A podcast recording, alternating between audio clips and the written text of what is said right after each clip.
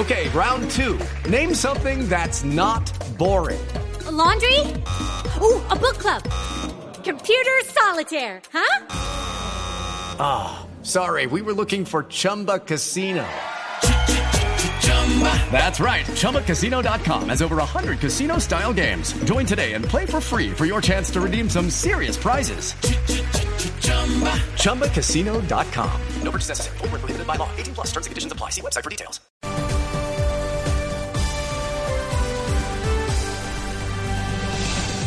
Blue Radio, la nueva alternativa. Voces y sonidos de Colombia y el mundo en Blue Radio y bluradio.com, porque la verdad es de todos. Siete de la mañana en punto. Feliz domingo para todos. Es momento de actualizar las noticias, de contarles la información más importante de lo que está pasando hoy en Colombia y el mundo. Hay rechazo nacional por el asesinato de un hincha del América en manos de seguidores del Deportivo Cali. Los hechos ocurrieron ayer y ambos equipos, además de la Mayor, están condenando el hecho. Joana, buenos días allí en Cali. Hola Silvia, así es, como símbolo de unión entre Cali y América, antes del inicio del Clásico 290 en Palmaseca se cumplió primero con un minuto de silencio por la memoria de Andrés Carvajal, de 27 años, quien fue asesinado en el norte de Cali por hombres que portaban camisetas del cuadro azucarero. América, Cali, Di Mayor y otros equipos se han unido a este rechazo. El cuadro escarlata le dio el sentido pésame a la familia y además hicieron un llamado al respeto a la vida. El Deportivo Cali lamentó que quienes acabaron con la vida de Carvajal llevaran camisetas alusivas a este equipo y reprocharon el acto violento. Pero además el Deportivo Pasto sacó un comunicado y su mensaje fue, como hinchas, el mejor gol que podemos hacer es llegar a casa sanos y salvos después de disfrutar del buen fútbol y además acompañado de las condolencias, por supuesto, a la familia. Entre tanto, la Di Mayor pidió esclarecer los hechos y a las autoridades judicializar a estos responsables, mientras que el ministro del Deporte, Ernesto Lucena, también conmovido por esta situación, ha dicho que se reunirá con el fiscal general Francisco Barbosa para enfrentar con contundencia este flagelo. Siete de la mañana, dos minutos. Muy bien, Joana, pues vamos a otro punto allí de Cali, porque en una URI de la Fiscalía permanecen las dos personas que fueron capturadas en las últimas horas, entre ellas un menor de edad por ser los presuntos responsables del homicidio de este hincha del América, Víctor. Silvia, no son buenos días en Cali por cuenta de la intolerancia. Después del trágico hecho que quedó registrado en ese video aficionado, autoridades de Cali y Palmira desplegaron un operativo especial para dar rápidamente con la captura de los responsables. Fue precisamente en una de las tribunas del estadio del Deportivo Cali donde logró ser identificado el menor de edad acusado de atacar al hombre de 27 años. El secretario de Seguridad de Cali es Carlos Rojas. Es aprehendido, es un menor de edad, está en manos de las autoridades. Igualmente hay un mayor de edad que ya fue capturado. Los dos son los presuntos responsables de este hecho. Nos ha informado la policía. Serán conducidos a la fiscalía para que se haga su debida, digamos, captura y procesamiento de la misma y que ya el juez de menores determine cuál es la medida que adelantará con respecto a este hecho lamentable que sucedido en Cali.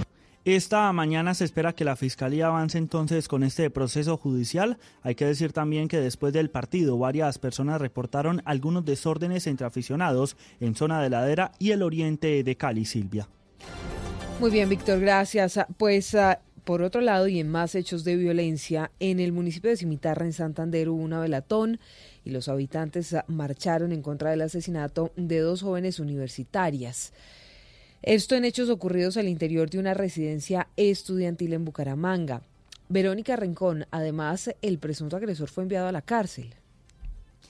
Buenos días, Silvia. Sí, fue enviado a la cárcel el sábado en horas de la tarde. El presunto agresor eh, no aceptó los cargos. Además, en ese municipio, vestidos de blanco, globos y velas, habitantes del municipio de Cimitarra, donde eran las dos jóvenes que fueron asesinadas la madrugada del viernes en medio de hechos que son materia de investigación, marcharon por las calles principales para exigir respeto por la mujer y protestar por el doble crimen de las estudiantes de la Universidad Industrial de Santander, Angie Paola Cruz y Manuela Betancourt Vélez. Vélez. Este fue el mensaje que repitieron una y otra vez.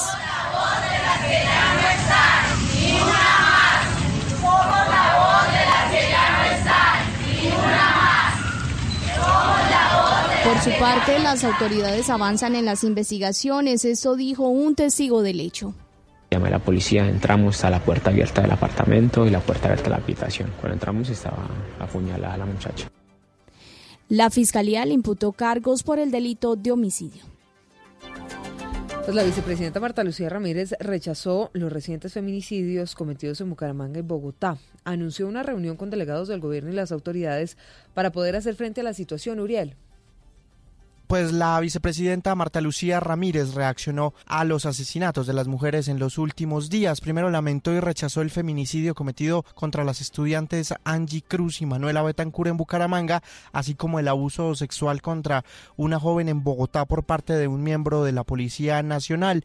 Señaló que dio instrucciones a la consejera presidencial para la equidad de la mujer, Heidi Gallo, de reunirse con las autoridades judiciales competentes con el fin de que la justicia opere oportunamente en ambos casos y se cumpla la ley, señaló sin reparos de ninguna índole. También hizo una convocatoria a todos los sectores a sumarse al trabajo que realizan desde el Gobierno Nacional en aras del fortalecimiento del papel de la mujer, la búsqueda de la equidad de género y la eliminación de todo tipo de violencia contra esta población.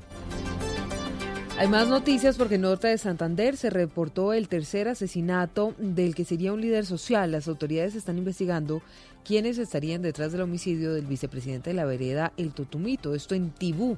Angie Telles. El asesinato se registró cuando hombres fuertemente armados llegaron hasta la finca del líder comunal Efreno Espina Velázquez y le propinaron varios impactos con arma de fuego. Esta persona impulsaba el Programa Nacional de Sustitución de Cultivos Ilícitos en la zona. Coronel John Alzate, comandante de la Policía de Norte de Santander. Se tuvo conocimiento del homicidio del señor Efren de Jesús Ospina Velázquez en jurisdicción de la vereda Totumito La Carbonera, perteneciente al municipio de Tibú. El señor Ospina Velázquez fue abordado por sujetos que se movilizaban en una motocicleta. En la zona hay alta injerencia de la guerrilla del EPL y el Ejército de Liberación Nacional, por lo que se investiga la responsabilidad de alguno de estos grupos subversivos. 7 de la mañana, 6 minutos. Cayó uno de los delincuentes más buscados en soledad en el Atlántico. Es la sexta captura que se produce en un plan de la policía para poder enfrentar esa ola de homicidios ah, que tiene afectados a los habitantes de Soledad. Ingel de la Rosa.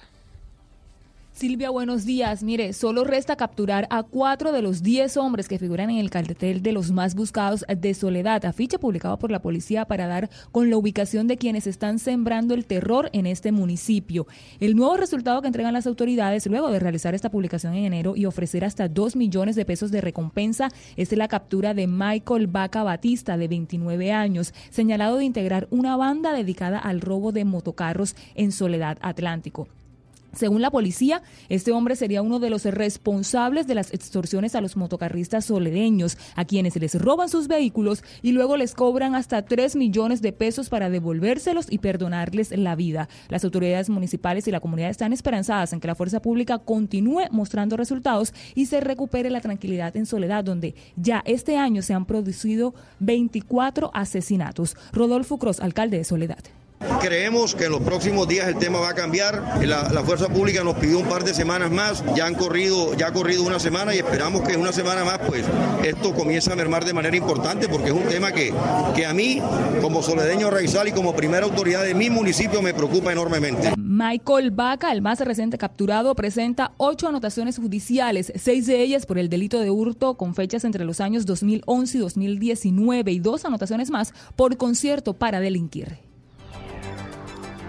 7 de la mañana, 8 minutos. La Fiscalía radicó el escrito de acusación en contra de la hija del excongresista Aida Merlano y del odontólogo Javier Celi mm, por la fuga de la condenada ex, ex representante y senadora. Esta semana se va a cumplir la audiencia en el complejo judicial de Palo Quemado. Héctor Rojas.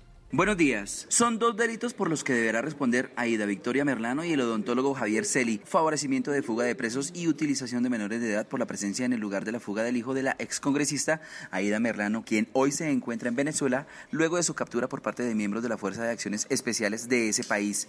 Para la Fiscalía existen elementos materiales probatorios que podrían indicar que Aida Victoria sabía de los planes de fuga de su mamá, ya que para las autoridades no es claro cómo una mujer que iba custodiada por guardianes del IMPEC desde la cárcel El Buen Pastor tenía varios elementos que le permitieron escapar por la ventana del consultorio en el que le hacían el diseño de sonrisa. Sergio Ramírez es abogado del odontólogo Javier Celi y para él no es claro los argumentos que ha señalado la Fiscalía sobre la presunta participación del dentista. El día de ayer la Fiscalía General de la Nación presentó escrito de acusación contra el doctor Javier Celi como presunto cómplice en la fuga de la ex senadora Adida Merlán.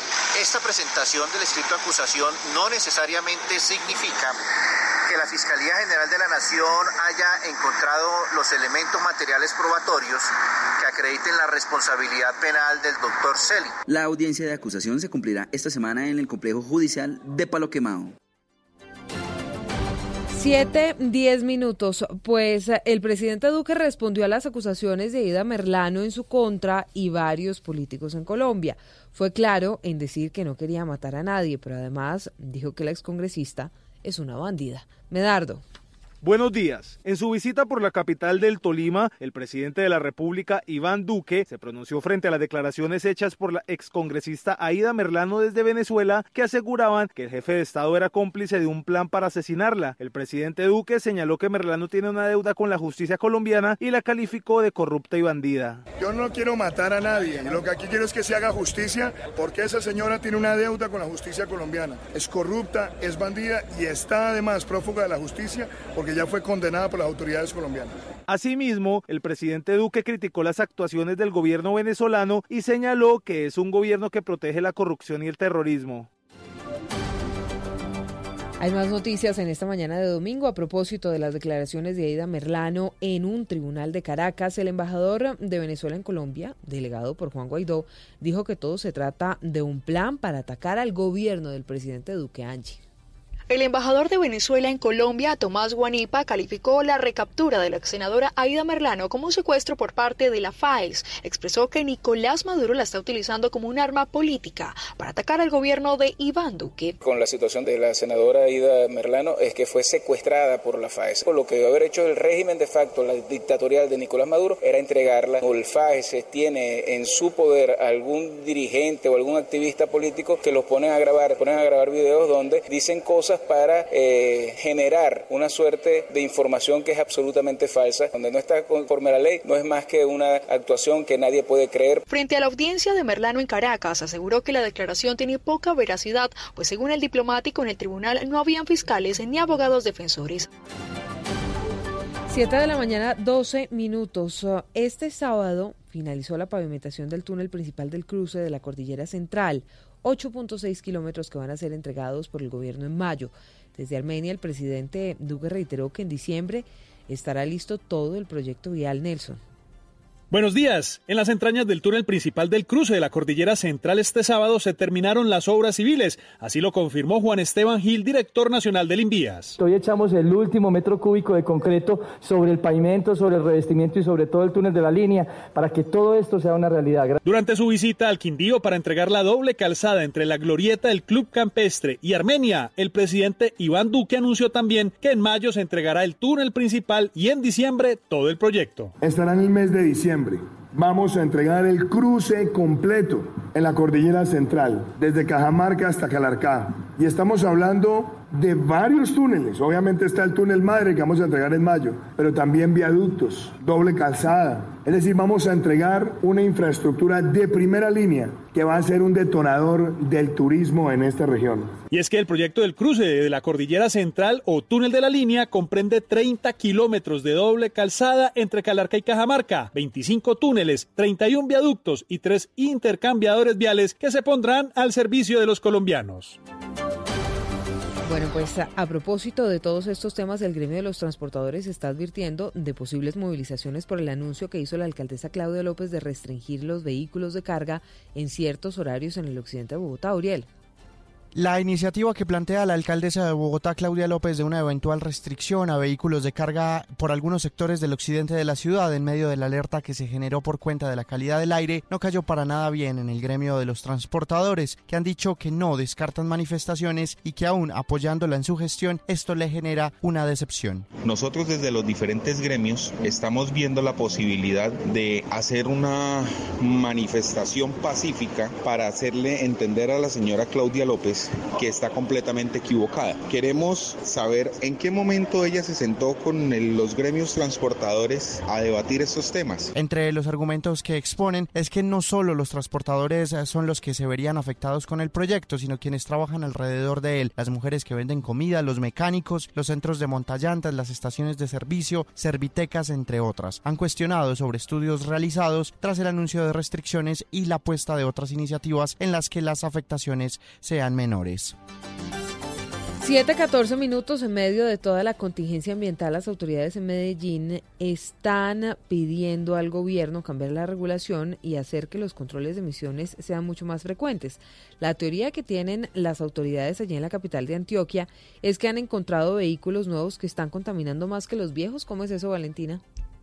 Así es, Silvia, buenos días. Hasta ahora, en medio de esa contingencia ambiental, amanecemos con seis estaciones de medición de calidad del aire en color naranja, es decir, los niveles de contaminación hasta ahora pueden ser representativos o dañinos para grupos sensibles como adultos mayores y niños. Y justo en medio de esta primera contingencia ambiental del año, el director del área metropolitana, Juan David Palacio, pidió al gobierno nacional cambios en estos controles, pues han encontrado vehículos nuevos que contaminan más que los antiguos por problemas de afinación. Acá en la subdirección ambiental y el equipo técnico han encontrado evidencias donde vehículos nuevos, es decir, vehículos modelos 2019, pueden estar generando más contaminación que un vehículo antiguo. Y es precisamente una situación de afinamiento del motor. No significa que estos automotores no tengan la capacidad técnica para, para contaminar menos, pero sí tienen es una dificultad en el proceso de afinación.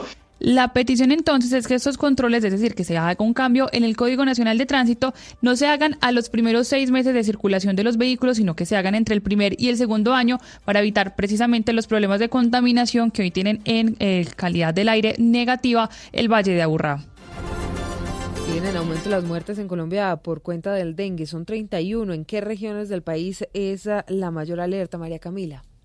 Buenos días. El Instituto Nacional de Salud dio a conocer en lo que va de 2020 se han notificado 31 muertes probables por dengue procedentes de Cali con seis casos, Huila con cuatro, Atlántico, Caquetá, Córdoba, Cundinamarca, Tolima y Valle del Cauca con dos casos cada uno, mientras que Caldas, Cauca, Cesar, Guainía, La Guajira, Meta, Norte de Santander, Santander y Sucre tienen un caso cada uno. En este boletín también semanal, el Instituto Nacional de Salud señaló que se notificaron más de 4.000 casos probables de dengue. El 67% de los casos de dengue grave proceden de 36 municipios con mayor frecuencia en Cali, Barranquilla y Bagué, Los Palmitos, Cincelejo, Soledad, Florencia y Neiva. Y es que el 52% de los casos se ha presentado en hombres y el 15% de dengue grave se ha presentado en menores de 5 años. 7.17. Y en Noticias del Mundo, ya para cerrar, el coronavirus superó al SARS, otra epidemia que nació en China en 2003. Ya son 813 las personas que han muerto por cuenta de esta enfermedad que tiene en alerta al mundo, Juan David. Silvia, buenos días a usted y a todos los oyentes. Pues la epidemia de síndrome respiratorio agudo y grave, también conocido como SARS, dejó 774 muertos en el 2003 y como usted lo decía, el coronavirus ya llegó a 813 y 8.096 infectados en todo el mundo. Sin embargo, el margen entre ambas epidemias podría seguir creciendo, ya que las autoridades sanitarias precisan que hay al menos 6.188 casos graves en China continental. Por otro lado, los ocupantes del crucero World Dream, que se encuentra en Hong Kong estancado, podría desembarcar hoy porque, según las autoridades, han superado las pruebas médicas en donde los 1.814 tripulantes han dado resultados negativos por coronavirus. Y en España se confirma el segundo caso en Mallorca. Se trata de un británico padre de familia que hace unas semanas estuvo en Francia en una estación de esquí con un amigo que al parecer también tenía coronavirus.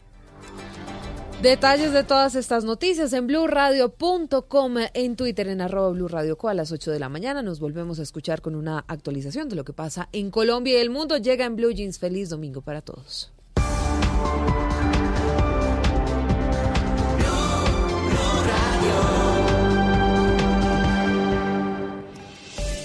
A Volkswagen Gol y Voyage le pusimos lo único que les faltaba. Automático. En Blue Radio son las 7 de la mañana, 19 minutos. A los nuevos Volkswagen Gol y Volkswagen Voyage les pusimos lo único que les faltaba.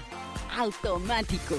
Nuevos Volkswagen Gol y Volkswagen Voyage. Con caja automática secuencial de 6 velocidades 110 caballos de fuerza, motor de 1.6 litros y más torque. La conectividad, la seguridad y la economía que ya conoces de Volkswagen Gol y Voyage en un nuevo modelo más cómodo de manejar. Ven por el tuyo a un concesionario y pásate a tu Volkswagen automático. Volkswagen. Ricarina, Ricarina, Ricarina, es la harina que me fascina. Ricarina, Ricarina, Ricarina, es la harina De las mejores cosechas del más puro trigo importado, traemos a su mesa Ricarina, la harina fortificada con vitaminas B1, B2, hierro, niacina, ácido fólico y todos los nutrientes que hacen las delicias de sus platos preferidos. Trabajamos pensando en usted. Los titanes son protagonistas de historias extraordinarias. Personas que usan el ingenio para ayudar a los demás. Son titanes de la generosidad, del esfuerzo. Titanes de la bondad, del emprendimiento. Su labor representa ese país posible. Ese país viable con el que soñamos los colombianos. Comienza la búsqueda de los Titanes Caracol 2020. Personas que con su trabajo hacen posible el país que soñamos. Nomínate en www.titanescaracol.com. Este es un espacio para disfrutar la vida de la manera más cómoda. Con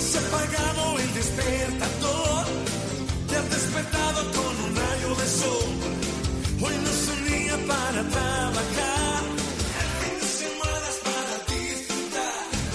Este es un día para estar en blue con esos temas que tú quieres oír.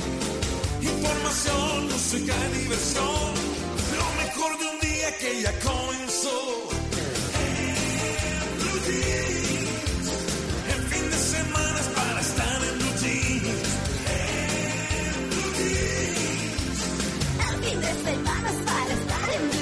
En Blue Jeans, con María Clara Gracia, Mauricio Quintero, Simón Hernández, Malena Estupiñán y un grupo de expertos e invitados especiales para iniciar su fin de semana de una manera más agradable. En Blue Jeans, todo lo que tiene un buen fin de semana, por Blue Radio y bluradio.com, la nueva alternativa.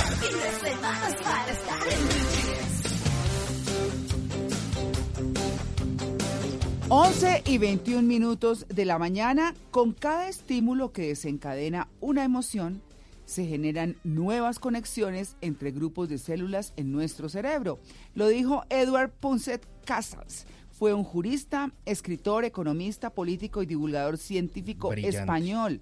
Eh, Maravilloso. Pero es que además, porque el tema central de hoy está buenísimo. Cuando uno come porque se lo manda el cerebro o se lo pide el cerebro o cuando uno come porque se lo pide el cuerpo, que es otra cosa, ¿no? Aquello de empezar a comer consciente, de eso se trata. Los saludamos entonces, les damos la bienvenida, los vamos a estar acompañando como siempre hasta las 10 de la mañana. ¿Qué, Malena? Buenos días. ¿Bien? Sí, bien. Ese tema me encanta, la verdad. Yo creo que sí, como muchas veces porque quiero comer, no porque tengo hambre, sino simplemente tengo un antojo o me dan ganas de comer, pero no es porque tenga hambre, sino porque lo siento. pero, Pero- creo que no es tan lesivo. Pero, no, pero para usted, nada. ¿Qué tal Valera quejándose de algo- de un gordo aquí? No, para nada. ¿Qué hubo, Mauro? Buenos días, María Clara Oyentes, a las 7 y 22. Es que usted dijo las 11, 11 y 18. cuando ¿De salió. verdad? Sí, ¿Pero así de ciega? yo creo que dio la hora como de, no, ni siquiera de Brasil, porque hasta ahora son las 9 y 22. Ay, de verdad dije 11. Sí, Oye. ¿por qué no me dijeron? No porque nosotros dijimos, de pronto está pensando en otro país, en algún viaje. bueno, ¿Será? Muy cerca Ay, a Sudáfrica, mío. una cosa así. No, Dios mío, no, no, no, no. Bueno, entonces, pero me, gusta, tranquilos, no pero me gusta el tema. A las 11 Sí. y a las 7, yo a cualquier hora puedo comer. Se comió unas Ay, horitas, sí. No, no, no. es- yo, María Clara, puedo comer a cualquier hora. ¿Sí? Sí, sí, yo soy como esos caninos que uno les puede hacer ese, venga, venga, y se come todo eso. Y le pone todo el platico con el concentrado. y- hágale. Sí, y quiere más perrito. Sí, y no tengo ningún problema. Así que este programa está perfecto. Bueno, muy bien. Para mí. Sí, a mí me pasa un poco eso, ¿no? Yo veo algo rico y digo, ay, tan Sí, rico. yo también. Ah, ¿cierto? Mm. Bueno, eso se nos nota a ratos. ¿Qué Simón, cierto? ¿Por qué dice lo de se nos nota y me mira María Clara? No, yo es que le tocaba Ah. el saludo. Si quiere, Ah, bueno. saludo. No, todo muy bien, María Clara, todo en orden. Un tema muy chévere el del día de hoy. Yo también tengo como, eh, diría por ahí, estómago de gamín.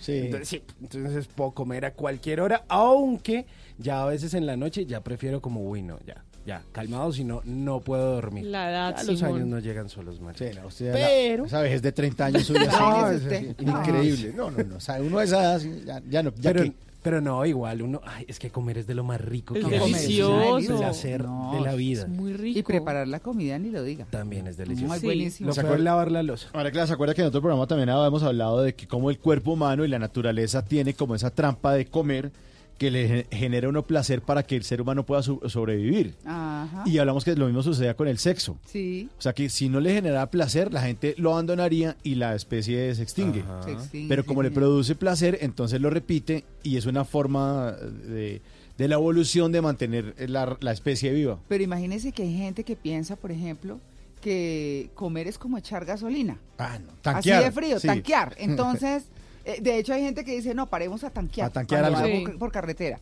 Y obviamente eh, dice, no, pues es que uno come porque el cuerpo tiene que alimentarse. Ay, no, uno No. tiene que disfrutar lo que se Sí, come. de placer, claro, ¿No el placer de, de- de degustar, de comer, todo eso. Por eso es importante también cuando uno come, eh, de pronto estar concentrado en la comida, ¿no? Sí. Por Una vez empieza a ver el noticiero, empieza a ver, o empieza a decir, tengo 10 minutos. No, espere, tiene que masticar. O a ver el celular. saborear, sí, o a ver el celular, o la, o la tableta. Hay que concentrarse en la comida porque así la disfruta mejor. También No, porque la comida es una experiencia para compartir. El almuerzo es un momento no solo para es alimentarse, ritual. sí, sino para hablar con las demás personas, para distensionarse, etcétera. Para no Entonces- vaciar al hijo, siéntese Ay, sí. mientras comemos y lo va a Sí, sí, sí, regañar. sí, sí. Entonces es un momento de social también, ¿no? De No, pero compartir. total, las sociedades se desarrollan en mucho alrededor de la comida. Claro, Totalmente. Ustedes miran la historia y todo, siempre comida. Sí, cuando almorzamos, cuando nos vemos, cuando nos tomamos algo. Claro. Pero además, mire que la comida es tan importante que uno guarda recuerdos en la comida. Así como uno guarda recuerdos olfativos, Sí. también guarda recuerdos en los sabores y son Sí. poderosos. A veces son recuerdos muy positivos y a veces no son tan chéveres. Exactamente. O sabores de la infancia. Uno dice, uy, esto sabe, Ay, sí. esto sabe a mis 10 años. Ah, Sí, bueno, sí, sí. quiero decirles que anoche, 10 años. quiero decirles que anoche, ¿saben qué comí? ¿Qué? Peto con panela. Ah, sí. Ah, qué rico. Qué yo- eso para mí es un sabor de infancia. De infancia. absoluto. Claro, no, la vez pasada yo estaba hablando con unos amigos que hay un restaurante en específico de hamburguesas, del Ah. cual su nombre no mencionaré. Ajá. Eh, y ese restaurante me recuerda a mi infancia, pero además me trae mucha seguridad. Entonces yo creo que me gusta tanto, no por el sabor de la hamburguesa, sino por la relación emocional. Exacto. Entonces cuando era chiquita me llevaban y me gustaba mucho el lugar, estar con mis amiguitos, con mi familia, me sentía segura. Mm. ¿sí? Ya sé. Cuando empecé a viajar por el mundo, Mm. empecé muy joven realmente. Mm. Y la primera vez que me sentí sola, realmente sola, Mm. en un país en el que nadie hablaba mi lengua, en el que todos eran extremadamente secos, fui a ese restaurante. Y era igual al restaurante que hay en Colombia, en cualquier ciudad. Entonces me sentí más en casa. Y se metió en la piscina de pelotas Y también. siempre que- Señorita, por favor, sálgase, sálgase de ahí. Siempre que voy a un país, voy a ese restaurante. Sí. Porque me siento en casa. Es decir, todo es igual. Los colores son iguales, las hamburguesas son las mismas. Entonces me siento en casa totalmente. Bueno, ahí está. Es que dicen además que las cosas casi no son ni de los lugares, sino de los momentos Sí. que se vivieron ahí. Sí, total. ¿no? Entonces, bueno, también saludamos a nuestros operadores, Eduardo Molano y Alejandro Carvajal. Que ambos le pegan duro a la cuchara. ¿Cierto? Sí, se toca aclarar. Son datos Sobre todo. Eduardo, sobre todo Eduardo. Eso sí se ve popochito y todo bien. Sí, sí. Y a doña Paola Vega, que es la productora de este programa, que ella sí también, como Malena, no sufren de gordo. No, eso sí. Para absolutamente nada. Bueno, muy bien, les damos la bienvenida, 7 y 28. Blue Jeans. El fin de semana es para estar en Blue Jeans.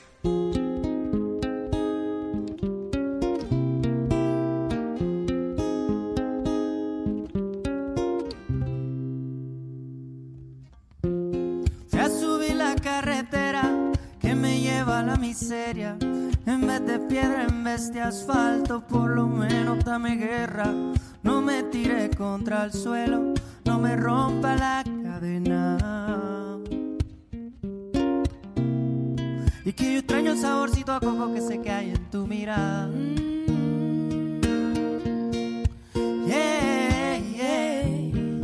Dulcito de coco.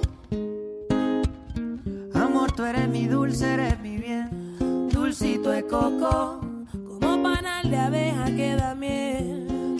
Dulcito de coco. Nada me hace tanta falta como tú.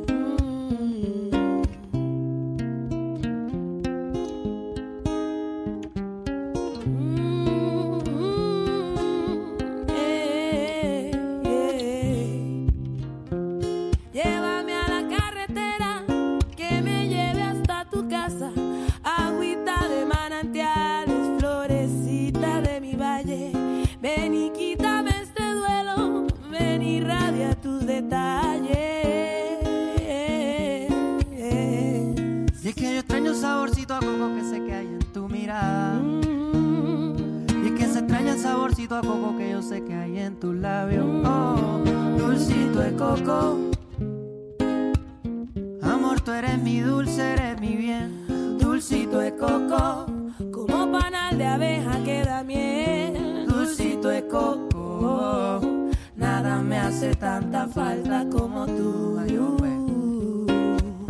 Dulcito de coco. Y amor, tú eres mi dulce. Dulcito de coco. 7 y 30. ¿Está quién? Dulcito de coco de Ah. Vicente García. Un dulcecito artista- de la mesa. Del, Sí. del dul- Sí. dulcecito. El postrecito, el- el postrecito de Blue Jeans, la- O sea, si soy un postrecito, ¿cuál sería, María Clara? ¿Usted qué sabe de postres? Eh, usted. ¿Como un cupcake? Uno como con crema pastelera. Usted es como un merengón. Y una masa. mm, ¿No? No, yo lo veo como con masa de hojaldre y crema pastelera. ¿Y un poquito de arándanos? Un poquito de arándanos o Ah, cerecitas. Si Malena fuera un postre, María Clara, ¿cuál sería? Un palito de queso. Sí. Y yo ni No, le- pero ese no es dulce. Ah, no. Yo ni le pregunto porque ¿Y el ya postre? sé. No, ah, yo- pues ¿cuál? postre, claro. Claro. Postre, postre, postre. ¿Cuál sería? Eh, ¿Qué postre? Bueno, uno como suave. ¿Sí? Sí, uno que no, se- que no sea así como tan dulce ni nada. Ay, no sé. Hola, me dejó pensando. Mm. Bueno, es una gran reflexión. ¿Y el postrecito Quintero? Un borracho. Claro, son deliciosos.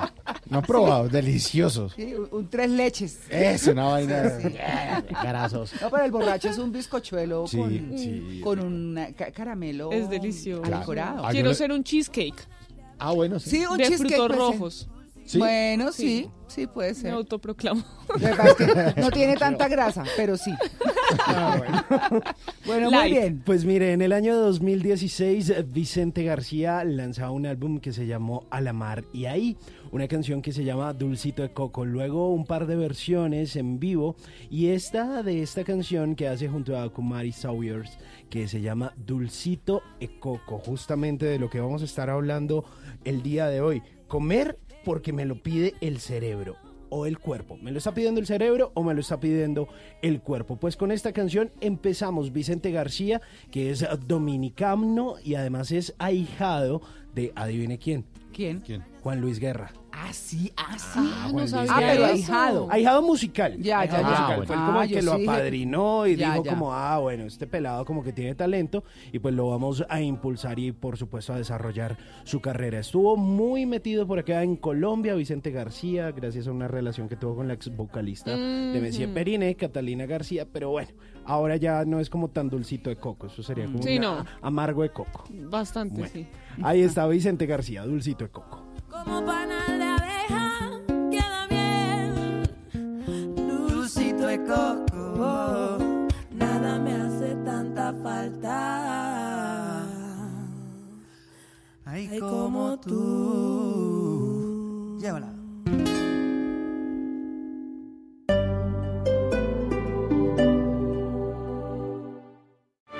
El Teatro Mayor Julio Mario Santo Domingo en coproducción con la Orquesta Filarmónica de Bogotá presenta Don Giovanni de Mozart bajo la dirección escénica de Marcelo Lombardero 25, 27 y 29 de febrero. Compre ya sus entradas a través de primera fila o en taquillas del teatro. Apoya a Bancolombia y Caracol Televisión. Invita a Blue Radio y Alcaldía de Bogotá. Más información www.teatromayor.org. Código PULEB, YRL 788. Este domingo, en Sala de Prensa Blue. El drama de la reincidencia y la justicia por mano propia en el país que no ha sacado adelante la reforma a la justicia. La película de la prófuga Aida Merlano y su arremetida contra Colombia. Les contaremos qué incidencia tienen sus declaraciones en la política, la diplomacia y la justicia del país y las jugadas políticas del presidente Iván Duque que acomodó su gabinete dándole cabida en su gobierno a Cambio Radical, la U y el Partido Conservador. Sala de Prensa Blue. Este domingo desde las 10 de la mañana. Presenta Juan Roberto Vargas por Blue Radio y bluradio.com. La nueva alternativa.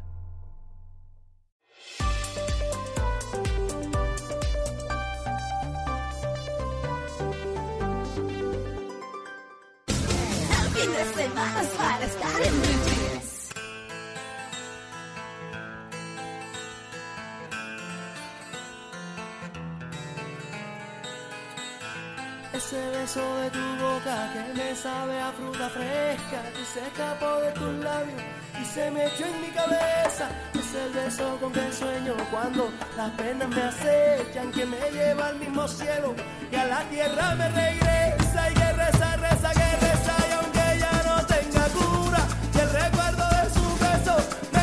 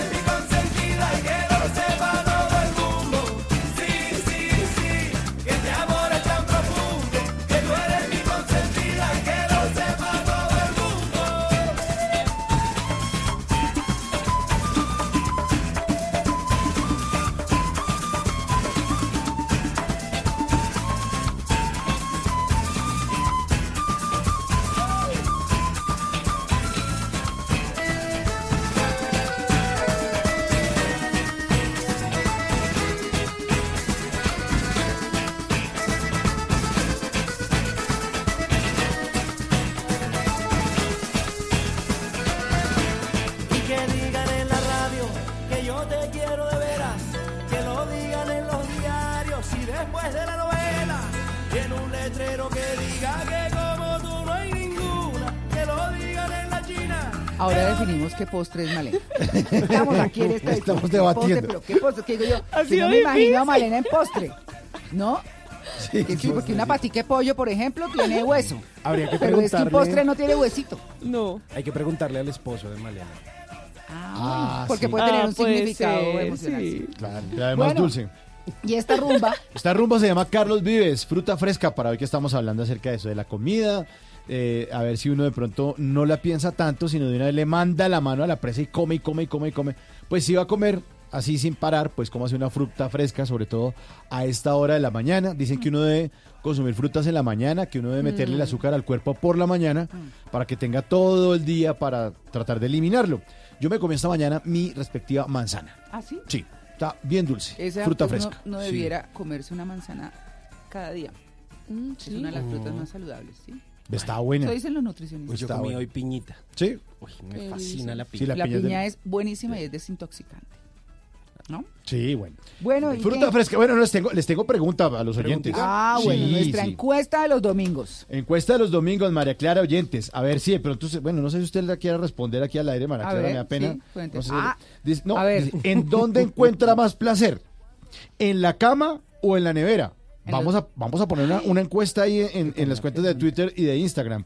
¿En dónde encuentra más placer? ¿En la cama o en la nevera? Entonces, la una de las respuestas puede ser la cama o la nevera y ustedes van votando y nosotros les vamos contando aquí los resultados. Pónganse a pensar porque la respuesta no Uy, es fácil, ¿no? No, no es fácil.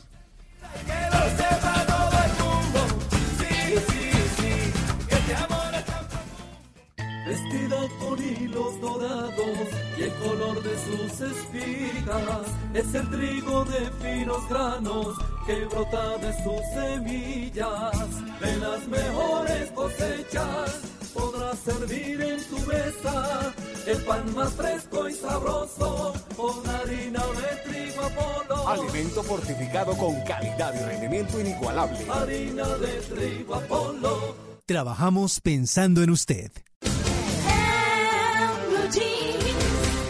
En una columna se puede exaltar, denunciar, apoyar, opinar, compartir, conocer, entender, criticar y ofrecer un nuevo enfoque de lo que pasa en el mundo. Y ahora en Blue Jeans, un columnista nos contó.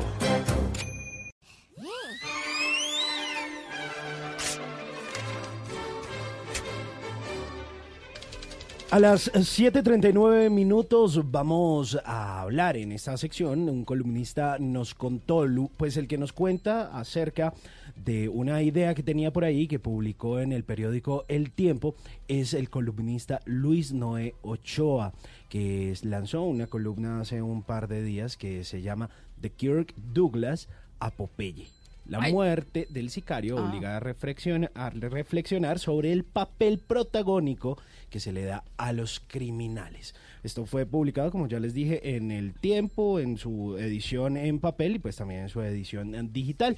Y entonces empieza Luis Noé Ochoa citando que el, el miércoles pasado murió un hombre que él había admirado y que obviamente muchos admiramos, pues se hizo desde abajo, desde abajo con mucho coraje. Y ese fue Kirk Douglas. Murió de 103 años, Uy, ya montón, muy, ¿no? muy mayor, vivió un montón de cosas. Y eh, pues fue un hijo sencillo, eh, además trabajó en eh, oficios eh, del aseo, exprimía traperos, pero además de eso, pues fue encontrando su talento y pues terminó siendo una de las personas más admiradas de Hollywood. Ay, no, pero es que uno tan achicharrado ya a los 103 años, no. Sí, yo no sé hasta dónde la vida ¿Ustedes vieron la foto de. Kirk Douglas de hace poquito? Ujú. No, o sea. Duro, duro. Ay, es no. que después de los 100 años. Sí, no. Sí, eso, eso- eso es complicado, pero bueno, eh, ahí...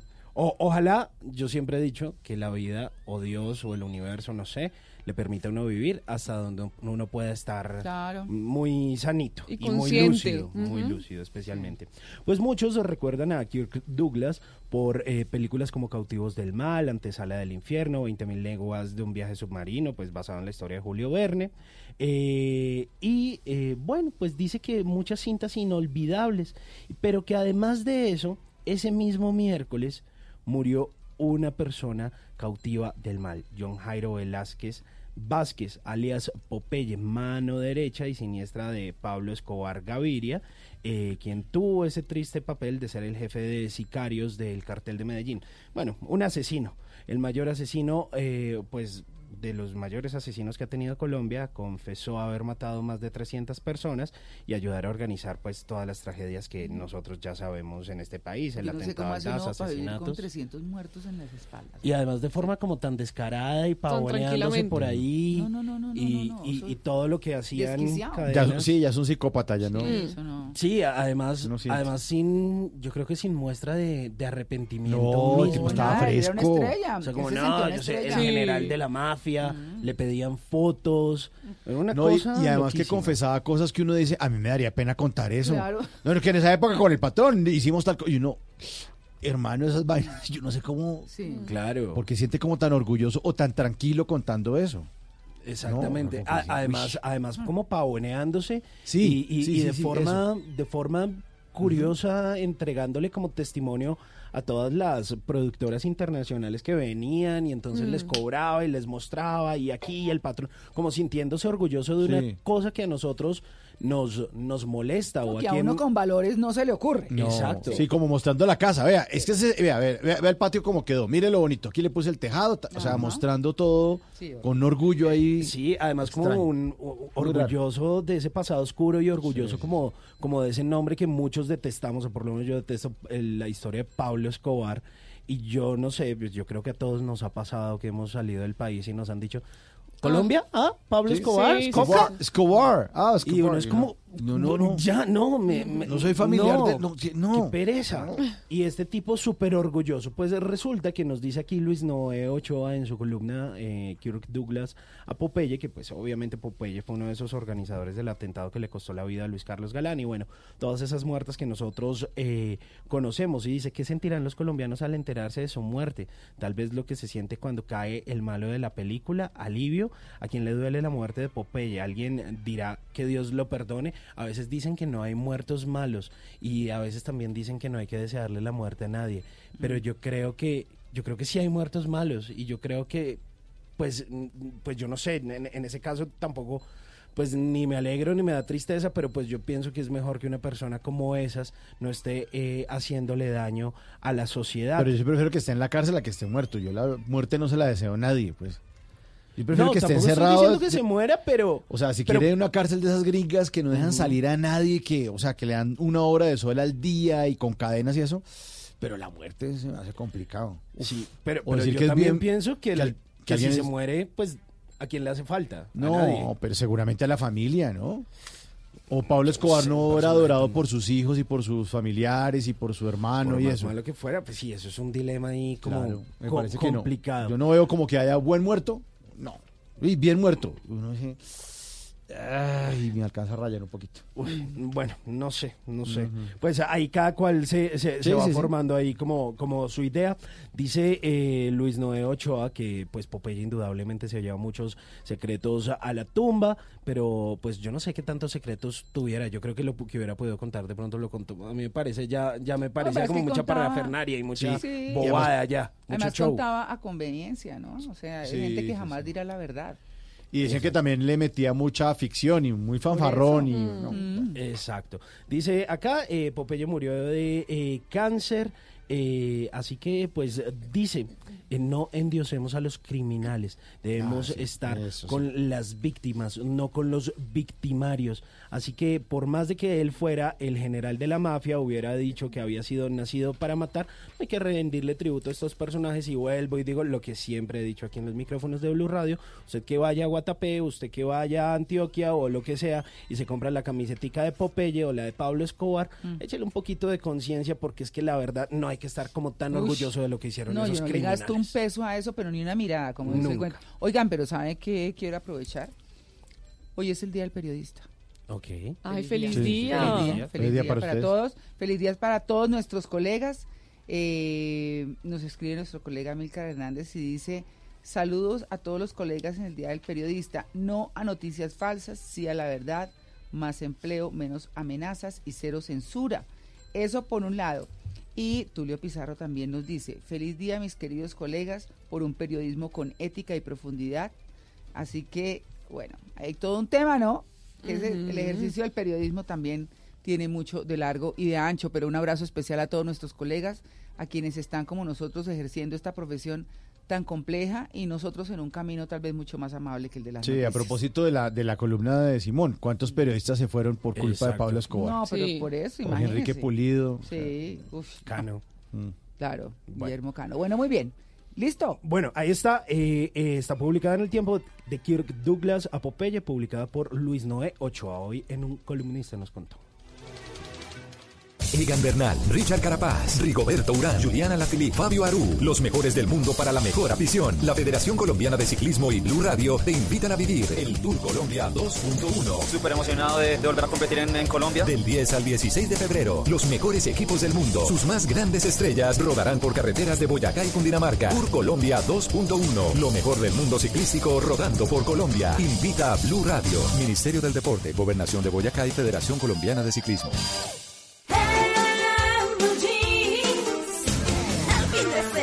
Para estar en Blue Jeans. 7 de la mañana 47 minutos. En Orgullo País les tengo una historia de una madre que perdió a sus hijos por una enfermedad huérfana y lucha para que otros no repitan su historia. Se trata de Rocío Garzón, que luchó contra la fibrosis quística desde que nació su hijo. Esta es una enfermedad que creo yo no es tan conocida por la mayoría de personas. No sé si sepan qué es la fibrosis quística. No, es como que se que cristalizan los pulmones, creo. Tiene que ver con los pulmones, es un trastorno heredado potencialmente mortal que daña los pulmones y el sistema digestivo. La fibrosis quística afecta a las células que producen la mucosa, el sudor y los jugos gástricos y provoca que estos fluidos se tornen espesos y pegajosos. Luego atascan los tubos, los tractos y los canales. Ay, qué cosa tan Pues difícil. esta madre luchó durante muchísimos años con esta enfermedad con sus hijos y luego de que ellos fallecieron se dedicó a dar todo por los demás, a usar su experiencia para ayudar a los padres que están sufriendo en este momento lo que ella sufrió en algún momento. Pues mi lucha contra la fibrosis quística empezó desde el momento que nació mi niño a los nueve días de nacido. Empezó con síntomas como diarrea, problemas pulmonares, no asimilaba los alimentos, era supremamente delgado, sudaba mucho y empezó a tener problema pulmonar pues para utilizar el oxígeno. Y desde ahí empezamos la lucha día tras día y hecho 15 días en la casa, el resto en el hospital, volví a salir a 10 días, otra vez en el hospital, ya si no la pasamos siempre hospitalización en hospitalización con él y cada día se iba aumentando su enfermedad, su deterioro. Rocío es consciente de que se debe hacer visible lo importante que es ser donante. Por ejemplo, pues gracias a un donante, su hijo pudo recibir un trasplante de pulmón. Esto lo hablábamos ayer, la importancia que es ser donante, cómo podemos darle vida a otras personas. Y Rocío busca lo mismo, hacer conscientes a las personas de la importancia de un donante, en este caso en la fibrosis quística, un donante de pulmón. La mayoría de niños de fibrosis quística requieren trasplante pulmonar. Pues gracias a Dios hay esa opción. Porque tan jóvenes que mueren, tan niños, Dios mío, que están en el punto de vivir, de querer estudiar, estar en la universidad, de querer hacer tantas cosas en la vida. Entonces es muy importante, gracias a Dios, que exista, mucho la conciencia de, donar. Porque mi hijo fue enfermito desde que nació, como le cuento, y él tuvo la necesidad de tener su trasplante pulmonar. Gracias a Dios, para él hubo a los tres meses de estar hospitalizado, lo pusieron en emergencia nacional y llegó su pulmón gracias a ese donante. Y gracias a Dios a que la gente está tomando conciencia de donar. Los órganos en la otra vida no sirven para nada. Rocío perdió a sus dos hijos, los dos sufrieron la enfermedad, pero ahora lucha por ayudar con su experiencia a otros padres que están pasando por la misma situación que ella vivió durante muchos años. Es voluntaria y está comprometida con hacer visible la enfermedad para que cada vez haya más facilidades para las personas que sufren fibrosis quística. Entonces los invito a que no veamos solo nuestra realidad, a que sepamos que hay personas que tienen enfermedades que no conocemos y cómo podemos ayudar a estas personas, así sea para que la enfermedad sea visible y entonces se pueda hacer muchísimo más en este país por ellos. Bueno, y es que eso es bien importante por lo siguiente, una enfermedad huérfana se llama así porque no tiene dolientes. Es Así decir, es. los únicos dolientes son quienes la sufren y los familiares de quienes la sufren. Ujú. ¿Y qué pasa? ¿Por qué no tiene dolientes? Porque a los laboratorios les vale mucho dinero hacer una investigación sobre una enfermedad y si no es masiva, no la hacen. Esa Claro, es la verdad. Sí. Entonces, obviamente, hay, eh, y, y habrá gente que está diciendo, no, pero para tal enfermedad huérfana existe tal medicina. Es importante que sepan que esas medicinas que sirven para algunas enfermedades huérfanas han sido descubiertas por accidente, regularmente, porque están tratando otra cosa y se dan cuenta que sirve para esto Mm. y entonces afortunadamente les funciona. Pero esas son las enfermedades huérfanas, una realidad tristísima y es una y sin realidad. dolor para los laboratorios, ¿no? Sin así dolor. es, así es. Entonces hay personas que, como Rocío, pues tuvieron que atravesar en su vida por una situación bastante difícil, pero eso no hizo que ella se tumbara. Lo que hizo fue que luchara por otros y que ayudara a los demás aún con su propio dolor. Esto es un orgullo país.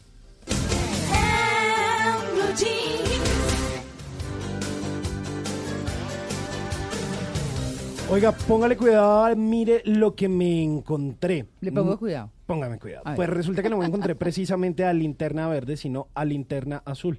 O a varios hombres que parecen linternas ¿Ah, sí? azules. ¿Por qué? Sí, sí, sí. Pues resulta que en Turquía, pues varios hombres eh, se acercaron al médico y dijeron, oiga, 17 hombres exactamente. y dijeron, es que estamos teniendo como la visión como medio borrosa, sensibilidad a la luz, como visión reducida, como, como, como que no estamos como percibiendo tan bien el color y estamos viendo como muy azul.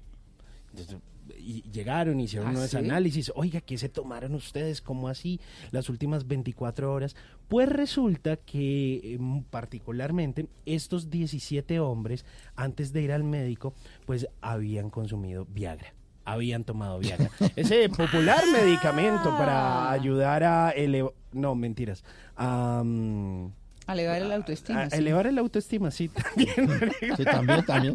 Válido, Entre válido. otras cosas. Pues a mejorar eh, su vida sexual activa y sin problemas, pues esa famosa pastillita azul del Viagra, pues resulta que pues hicieron como un estudio eh, en este hospital en Turquía y curiosamente eh, encontraron un ingrediente que dijeron esto es lo que está haciendo Mm. que los pacientes vean azul por tomar Viagra. O sea, ¿Ah, está sí? afectando su visión. Entonces, es como si usted le pusiera el popular filtro de Instagram, solo Sí. que ahora en la vida real y gracias al Viagra, entonces tiene la autoestima elevado y ahora ve azul.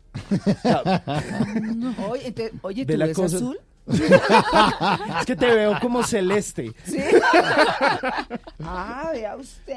Vea, pues, Bueno. esos son algunos de los efectos secundarios que encontraron en Turquía que presenta el Viagra.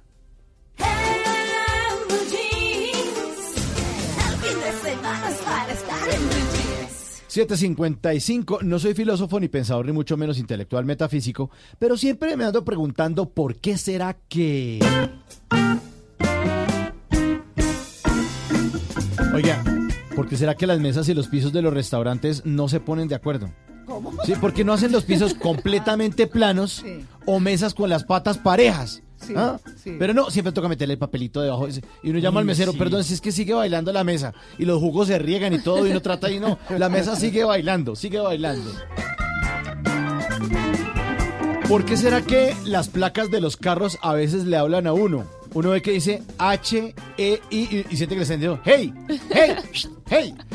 Otra placa que dice F, E, A. Y uno dice, te están haciendo bullying por allá más de una. Sí. Otra que dice F, A, T. Y uno dice, más fat será su mami. ¿Por qué será que en los aeropuertos las cosas son más caras? O sea, una botella de agua, Ah, sí, 5.500. obvio. 5.500. Y uno, ¿Qué? Un tinto chiquito, 4.000. Una olea, 4.800. Son más caras las cosas en el aeropuerto que en el destino internacional al que uno va. ¿Por qué será que en las fiestas cuando ponen un paso doble no falta el que se quita el saco para torear a la tía? La señora estira los dedos índices y los pone así en la frente como si fueran cachitos y el tipo, tía, ole, ole tía, ta, tarara, el paso doble. ¿Por qué será que la gente sigue diciendo que el jueves es un jueves o un viernes chiquito? O sea, el jueves no le guardan respeto. Recibe menos respeto que noviembre. Pobre jueves, dejen vivir a jueves también.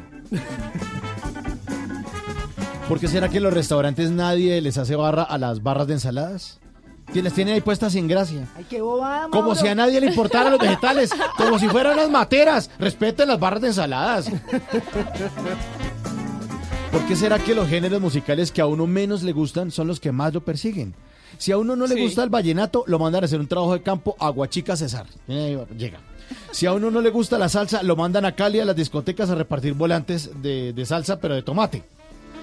Y si a uno no le gusta el reggaetón, no sé, le- se le pasan dos universitarias paisas ahí a vivir al lado del apartamento de arriba, eso taconean y todo. Y mientras miro a ver a quién le regalo ese viaje que me gané para hacer una cata de tequila en la Plaza Garibaldi de Ciudad de México, me seguiría preguntando por qué será qué.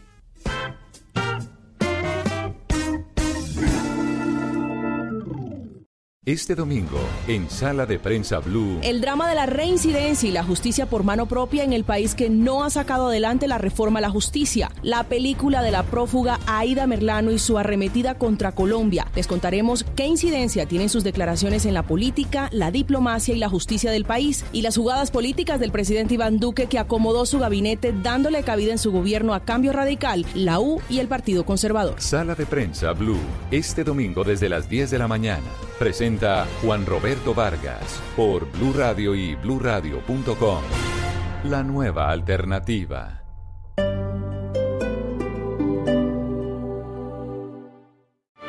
El Teatro Mayor Julio Mario Santo Domingo en coproducción con la Orquesta Filarmónica de Bogotá presenta Don Giovanni de Mozart bajo la dirección escénica de Marcelo Lombardero 25, 27 y 29 de febrero. Compre ya sus entradas a través de primera fila o en taquillas del teatro. Apoya a Bancolombia y Caracol Televisión. Invita a Blue Radio y Alcaldía de Bogotá. Más información www.teatromayor.org. Código PULEB, YRL 788. Si son noticias. Fiscal General de Venezuela, Tarek William Saab, ¿en qué se encuentra el caso de Aida Merlano? El presidente Duque le solicitó la extradición de Aida Merlano a un fantasma de la política venezolana. Me refiero al ciudadano Guaidó, no manda ni en su casa. Están en Blue Radio. Ha declarado de manera abundante sobre su proceso judicial que se le sigue en Colombia. Le pudiera decir que ha cantado más que Pavarotti, si usted me permite. Mañanas Blue, de lunes a viernes desde las 5 de la mañana. Si son noticias, están en Blue Radio.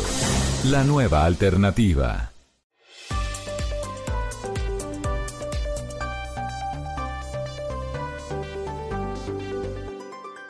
Este domingo, en Sala de Prensa Blue. El drama de la reincidencia y la justicia por mano propia en el país que no ha sacado adelante la reforma a la justicia. La película de la prófuga Aida Merlano y su arremetida contra Colombia. Les contaremos qué incidencia tienen sus declaraciones en la política, la diplomacia y la justicia del país. Y las jugadas políticas del presidente Iván Duque que acomodó su gabinete dándole cabida en su gobierno a Cambio Radical, la U y el Partido Conservador. Sala de Prensa Blue. Este domingo desde las 10 de la mañana. Presenta Juan Roberto Vargas por Blue Radio y bluradio.com. La nueva alternativa. Voces y sonidos de Colombia y el mundo en Blue Radio y bluradio.com. Porque la verdad es de todos.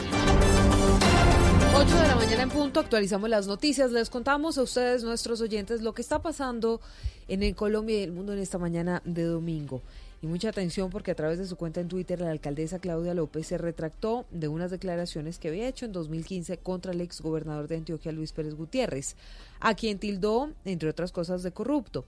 Los hechos, Camilo, se remontan al tiempo en que Claudia López era congresista por el Partido Verde. Así es, Silvia. En la noche del sábado, Claudia López publicó en su Twitter lo siguiente. Hace cinco años, en medio de la controversia electoral, hice afirmaciones descomedidas en contra del hoy exgobernador Luis Pérez Gutiérrez, de las cuales me retracto. Las afirmaciones de las cuales hace referencia la alcaldesa se hicieron en una entrevista con el diario El Colombiano, luego de las elecciones de 2015, en donde aseguró, será una noche oscura para Antioquia sin duda luego de la elección de Luis Pérez como gobernador en esa época y de quien dijo posteriormente al diario antoqueño refiriéndose a lo que esperaba de la gestión de Pérez y abro comillas, esperaría que se modere. Lo que pasa es que él ha sido corrupto. Eh, lo que pasa es que el que ha sido corrupto no deja de serlo. Es la verdad. Me parece que no va a poder ser tan descarados van a tratar de ser más refinados, de tener mejor apariencia de legalidad y no hay que caer en esa trampa, cierro comillas. La alcaldesa cierra el mensaje asegurando que llegó a un acuerdo con el exgobernador para retirar el proceso judicial porque asegura López sus afirmaciones se hicieron, las afirmaciones que hizo mejor son políticas y se deben debatir en este escenario. Muy bien, Camilo, gracias. Siguen los ataques a las misiones médicas en la zona del Catatumbo. En las últimas horas, una ambulancia fue hurtada por um, grupos subversivos en el departamento del norte de Santander. Las autoridades Cristian Santiago están tras su búsqueda. Un vehículo tipo ambulancia furtado al parecer por integrantes de la guerrilla del ELN en momentos en que el automotor se desplazaba desde el municipio de Tibú hacia el corregimiento de La Gabarra en la zona del Catatumbo. La ambulancia viajaba con el conductor y la jefe de facturación del centro médico para adelantar procedimientos en zona rural. De inmediato tomaron contacto con integrantes del batallón de ingenieros número 30, quienes a esta hora de manera conjunta con la Policía Nacional están tras la búsqueda del vehículo. Con este caso son dos los ataques a equipos médicos en los últimos ocho días, pues el pasado miércoles una doctora fue baleada por sicarios en el casco urbano de Tibú. En Noticias del Mundo les contamos que Tailandia trata de reponerse de una masacre sin precedentes que dejó 29 personas muertas durante un ataque indiscriminado en un centro comercial, Juan David. Silvia, esta masacre ocurrió en una de las principales ciudades de Tailandia, en Korat. Un militar se acribilló en un centro comercial del centro de la ciudad e inició un ataque indiscrimina- indiscriminado con las personas que se encontraban en el lugar. Dentro de las 29 personas muertas que usted menciona se encuentran 23 civiles, 3 policías, 3 militares y el propio asaltante que después de 15 horas de estar atrincherado en el cuarto piso del centro comercial y con rehenes logró ser abatido.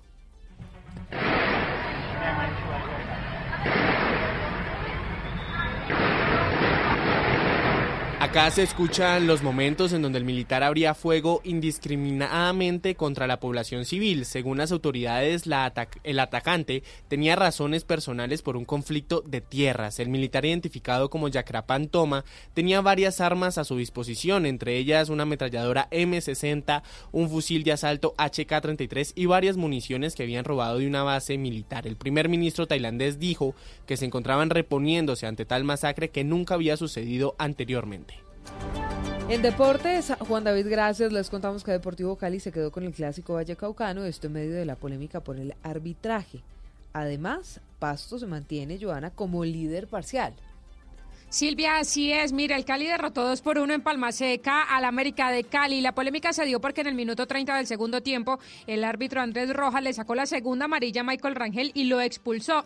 Pero además le sacó tarjeta roja a Rafael Carrascal, quien de manera airada le estaba reclamando. Con esto, el América que igualaba el partido uno por uno se quedó con nueve jugadores y el Cali, por supuesto, aprovechó para marcar con Lizarazo en la reposición. En los otros resultados, Cúcuta perdió 0 por 2 con Alianza Petrolera. Santa Fe le ganó 3 por 1 al Junior y hoy jugarán los partidos a las 2 de la tarde Equidad Pereira, a las 4 Jaguares Millonarios, sobre las 7 y 40 de la noche 11 Caldas ante Águilas Doradas y Boyacá Chico recibe a Nacional sobre las 8 y 5 de la noche. En la tabla de posiciones el Pasto con 9 puntos es líder, segundo el Deportivo Cali con 8 y con 7 unidades está tercero el América de Cali, cuarto Medellín, quinto el Junior y con 6 puntos sexto Nacional, séptimo Águilas Doradas y octavo Alianza Petrolera. Noticias contra reloj en Blue Radio. 8 cinco minutos, la noticia en desarrollo. La canciller de España dijo que la política de ese país hacia Venezuela no ha cambiado, pero sí la situación. Dijo, sin embargo, que para el ejecutivo de Pedro Sánchez, el líder opositor venezolano Juan Guaidó es el presidente encargado. La cifra, dos soldados estadounidenses y uno afgano murieron en un ataque perpetrado por un hombre con un uniforme en una base militar de ese país. Seis uniformados norteamericanos más resultaron heridos. Y estamos atentos porque en Suiza fue aprobado con 62% un referéndum que prohíbe la discriminación por orientación sexual y también prohíbe la homofobia. Esta ley, que tuvo una clara oposición de los partidos conservadores eh, suizos, finalmente logró abrirse paso, repetimos, con el 62% de aprobación. 8 de la mañana, 6 minutos, detalles de todas estas noticias en blurradio.com, en Twitter, en arroba blurradioco. A las 9 nos volvemos a escuchar con una actualización de lo que pasa en Colombia y el mundo.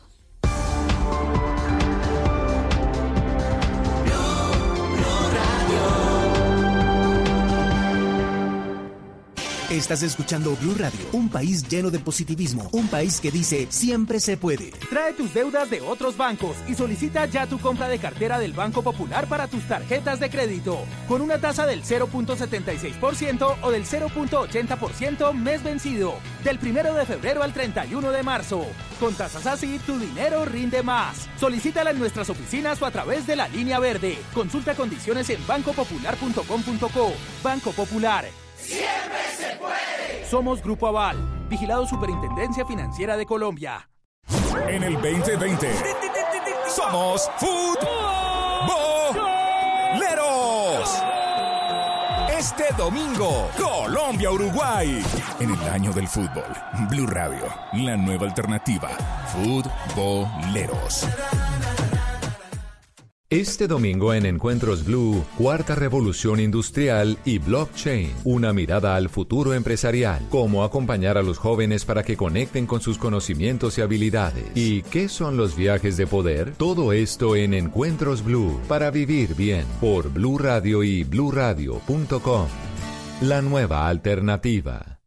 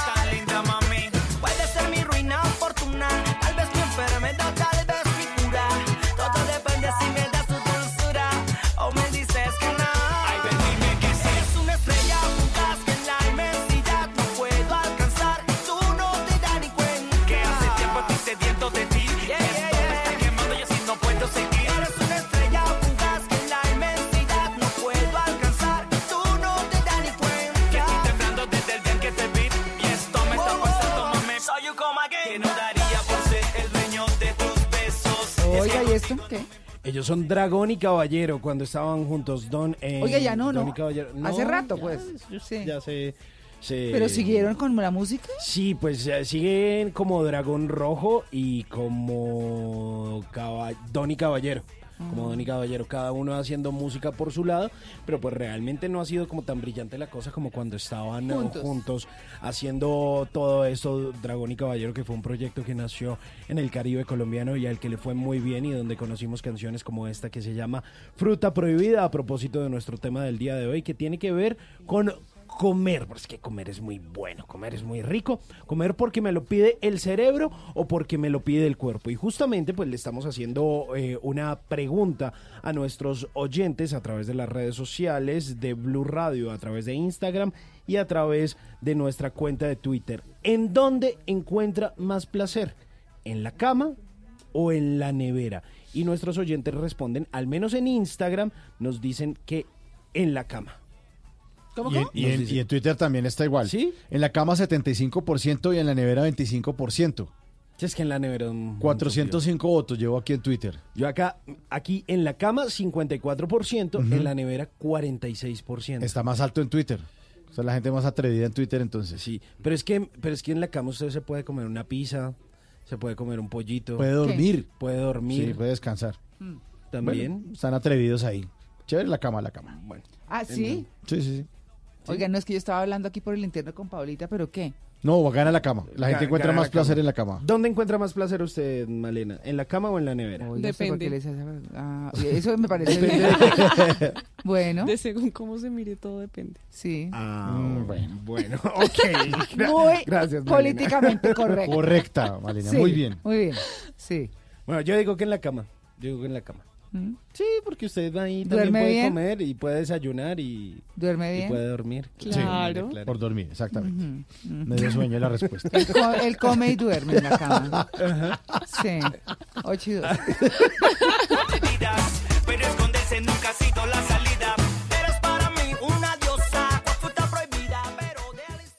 Rica harina, rica harina, rica harina, es la harina que me fascina. Rica harina, rica harina, rica harina, es la harina días. De las mejores cosechas del más puro trigo importado, traemos a su mesa Ricarina, la harina fortificada con vitaminas B1, B2, hierro, niacina, ácido fólico y todos los nutrientes que hacen las delicias de sus platos preferidos. Trabajamos pensando en usted.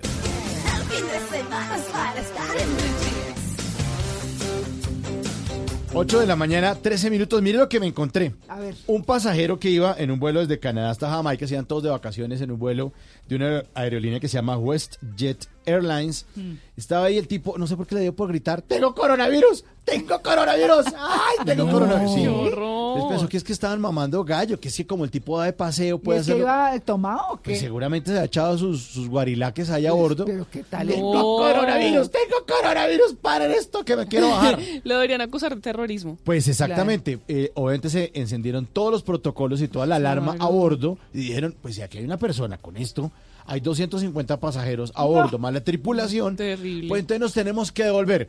Y caballeros, nos vamos a devolver a Toronto, Canadá. Iban en la mitad del viaje, iban a Jamaica, todo el mundo ya con la chancla puesta, feliz, chancla. todos con el protector solar ya puesto. Y la pantaloneta de palmeras. Vamos a devolvernos al aeropuerto de Toronto porque un pasajero reporta positivo para coronavirus. se devolvieron, la gente estaba No. histérica, el tipo no tenía nada, lo, tu- lo detuvieron en Toronto y una pasajera decía, es el colmo que el tipo, así haya tenido o no ha tenido, sea así de, de- de- de egoísta.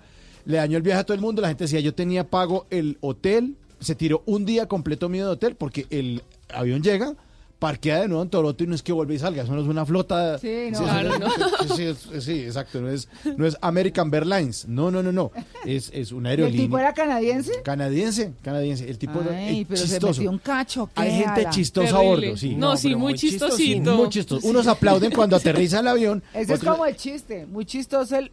Sí, el- Sí. Pues la gente estaba histérica. Qué 250 pasajeros, a 250 ¿Cómo no? pasajeros se les dañaron las vacaciones por culpa de un chistoso a bordo diciendo que tenía coronavirus. Egan Bernal, Richard Carapaz, Rigoberto Urán, Juliana Lafilippe, Fabio Aru, los mejores del mundo para la mejor afición. La Federación Colombiana de Ciclismo y Blue Radio te invitan a vivir el Tour Colombia 2.1. Súper emocionado de, de volver a competir en, en Colombia. Del 10 al 16 de febrero, los mejores equipos del mundo, sus más grandes estrellas rodarán por carreteras de Boyacá y Cundinamarca. Tour Colombia 2.1, lo mejor del mundo ciclístico rodando por Colombia. Invita a Blue Radio, Ministerio del Deporte, Gobernación de Boyacá y Federación Colombiana de Ciclismo.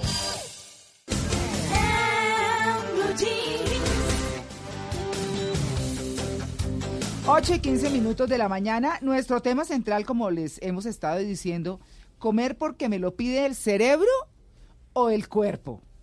Bueno, para eso hemos invitado a Rommel Peña, que nos ha visitado en varias oportunidades, científico en investigación biotecnológica apícola de La Plata, en Buenos Aires, Argentina, biotecnología en apicultura, asistencia por invitación en convenio, biotecnólogo enfocado en apicultura y apiterapia. Simón. Sí, señora. Ah, bueno. Bien. Bueno, Rommel, buenos días. Buenos días, María Clara. Buenos días, equipo de trabajo. Qué gusto estar acá. Gracias por esta invitación. Usted ya hace especial. parte de esta mesa de trabajo. Sí. Gracias a Dios, sí, gracias a Dios. sí. Pero nada que nos pica la abeja. Ah. Ya, ya dentro de poco. Ya dentro de poco. Bueno, Rommel, a, a ver, ¿por qué decir que lo pide el cerebro o el cuerpo? ¿Cuál es la diferencia? Bueno, nuestro cerebro recibe órdenes literales desde la perspectiva, por ejemplo, el estímulo visual, auditivo, kinético. Em, Kinético es movimiento, ¿verdad? Sí, o, que, o, o- o- o por tacto, por sensibilidad. Ya. Eh, nosotros mm, nos dejamos guiar definitivamente por lo que nuestra mente da la orden. Por eso a veces tenemos pensamientos recurrentes, nos levantamos a veces con un antojo de hacer algo, o de comer algo y hasta que no lo cumplimos ¿Y eso en el transcurso del día. Cuando uno dice, uy, yo ya amanecí con ganas de frijolitos, por ejemplo. Bueno, visto, visto desde la parte científica, Sí. miremoslo como desde esa perspectiva, Sí. Hay algunas personas que necesitan ese tipo de compuestos. Ah. Sí, o sea, Ah. por ejemplo, lo que usted acaba de decir, los frijoles, María Clara, tienen un compuesto que se llama lectinas y las lectinas ayudan a mi sistema inmunológico. O sea, el cuerpo, eso es cuando el cuerpo pide. Eso es pide cuando- eso es porque cuando- lo necesita, porque pero lo no necesita. Es decir, mi cuerpo a las Exactamente. 10 de la mañana pide empanada. Eso es porque tiene. eso, es, ¡Qué- qué Eso es- extraño! Eso es, porque tiene hambre, ¿no? Es- pero, pero, pero a veces nosotros lo que, lo que necesitamos aclarar es dividir si mi cerebro está pidiendo o es mi cuerpo que definitivamente tiene hambre. Cuando nosotros, por ejemplo, trabajamos todo este proceso con adicciones y farmacodependencia, después de hacer procesos de desintoxicación, de detoxificación y demás, las personas nos dicen, yo, yo, yo- mi cuerpo está limpio, no tengo síndrome de abstinencia, me siento súper bien, pero siento algo como en mi cabeza, como esa voz, ¿qué será? Y es porque hay una memoria celular psicosoma, que es, el cerebro sigue enviando la orden porque hay un hábito de consumo, pero no porque el organismo lo esté pidiendo, como cuando terminamos de almorzar, decimos que de que me estallo, repleto, y pasa la señora chupándose ese helado que se le escurre, Que se se le le escurre chorrea, por sí. y uno, y uno también con la lengua como que hace... Sí. Y el cerebro te dice, uy, comámonos un helado. Sí. Y entonces uno dice, pues sí, hagámosle. Sin, y el, y el- y el- inmediatamente los- el, el estómago está diciendo, ¿usted qué va a hacer? Se va a estallar. No necesitamos eso, estamos bien, pero la orden fue como el estímulo visual. Y ahí es donde hay que hacer Pero esa es que uno- dice, no, pues yo le abro un campito al póster si le abro Sí. ahí en el estómago. Ay, ¿Qué carajo? Sí. Esta semana hago dieta. Se le abre un huequito al No, póster. ni diga. Pero, pero, pero, Rommel, por ejemplo, dicen que las dietas se dañan a las 4 de la tarde. ¿Por qué? Porque todo el mundo a las 4 de la tarde está acostumbrado a tomarse un cafecito y comerse un pastelito. O a, Mm. como las 11 suele algo que dicen los Sí. paisas, ¿no? Así es. Entonces, el cerebro se acostumbra. Después, eh, una dieta o alguna cosa dice, no, usted lo que tiene que a esa hora es comer jamón con pepino y limón. Y, no, pero ¿qué tal un cafecito mejor? O mejor- Entonces, ¿ahí qué? ¿Cómo funciona ahí el cerebro y Eh, el cuerpo? Tú lo acabaste de decir. Mm. Cuando tú vas al médico, nutricionista, dietólogo o el, digámoslo así, el, el- el entrenador, Mm. Esas son, esas son situaciones que mi cerebro adopta de la siguiente manera. Yo voy porque me someto a algo. Entonces yo voy al médico y le digo, quiero adelgazar, dígame qué hago. Mm. Y el tipo le dice, tómese esto, esto y esto. Sí, Listo. sí. Acabas de programar a tu cerebro. Cuando el, de la- el dietista, el nutriólogo, la nutrióloga, la nutricionista te dice, usted va a comer a las 4 de la tarde el agua con pepino, limón y el, y el, y el apio. Mm. Entonces, inmediatamente el cerebro adoptó eso. Mm. Lo que sucede es que empieza él mismo, y si ha- hagamos un ejercicio rápido aquí todos, alguna vez lo hemos hecho, ¿cierto? El batido, o el, o el, el batido ese verde, o, Mm-mm. o nos hemos Ah, comido el... Nos hemos comido el, el- el- el apio porque es que estoy como en un proceso de Ah, sí, sí, sí, desintoxicación. sí, sí. El, el estómago no te está pidiendo el chocolate con pan. No. ¿Cierto que no? No. El Es, el sí. cere- es el cerebro que está diciendo, El mío sí. me quiero como comer un chocolate con pan en vez de esto. Claro. Porque es que yo estoy acostumbrado, codificado, Mm. a que a las 4 de la tarde es chocolate con pan y queso o es tinto con almojábana. Yo recuerdo de niño, cuando yo me quedaba en casa de mis abuelos, a las 5.30 de la mañana repartían perico, tinto con café, con leche. Leche. O sea, era un café con leche pequeñito. Sí. Y eso se codificó a tal punto de que yo cuando empecé a estudiar y la universidad y esto, yo decía, yo necesito ¿El mi, periquito por la mañana, sí, porque es que no funciono, no funciono. Después vi a mi abuelo cómo se tomaba esos tintos cerreros que Ajá. parecían un chocolate y me dijo, tome porque es que esto sí es café. Y me sembró un código.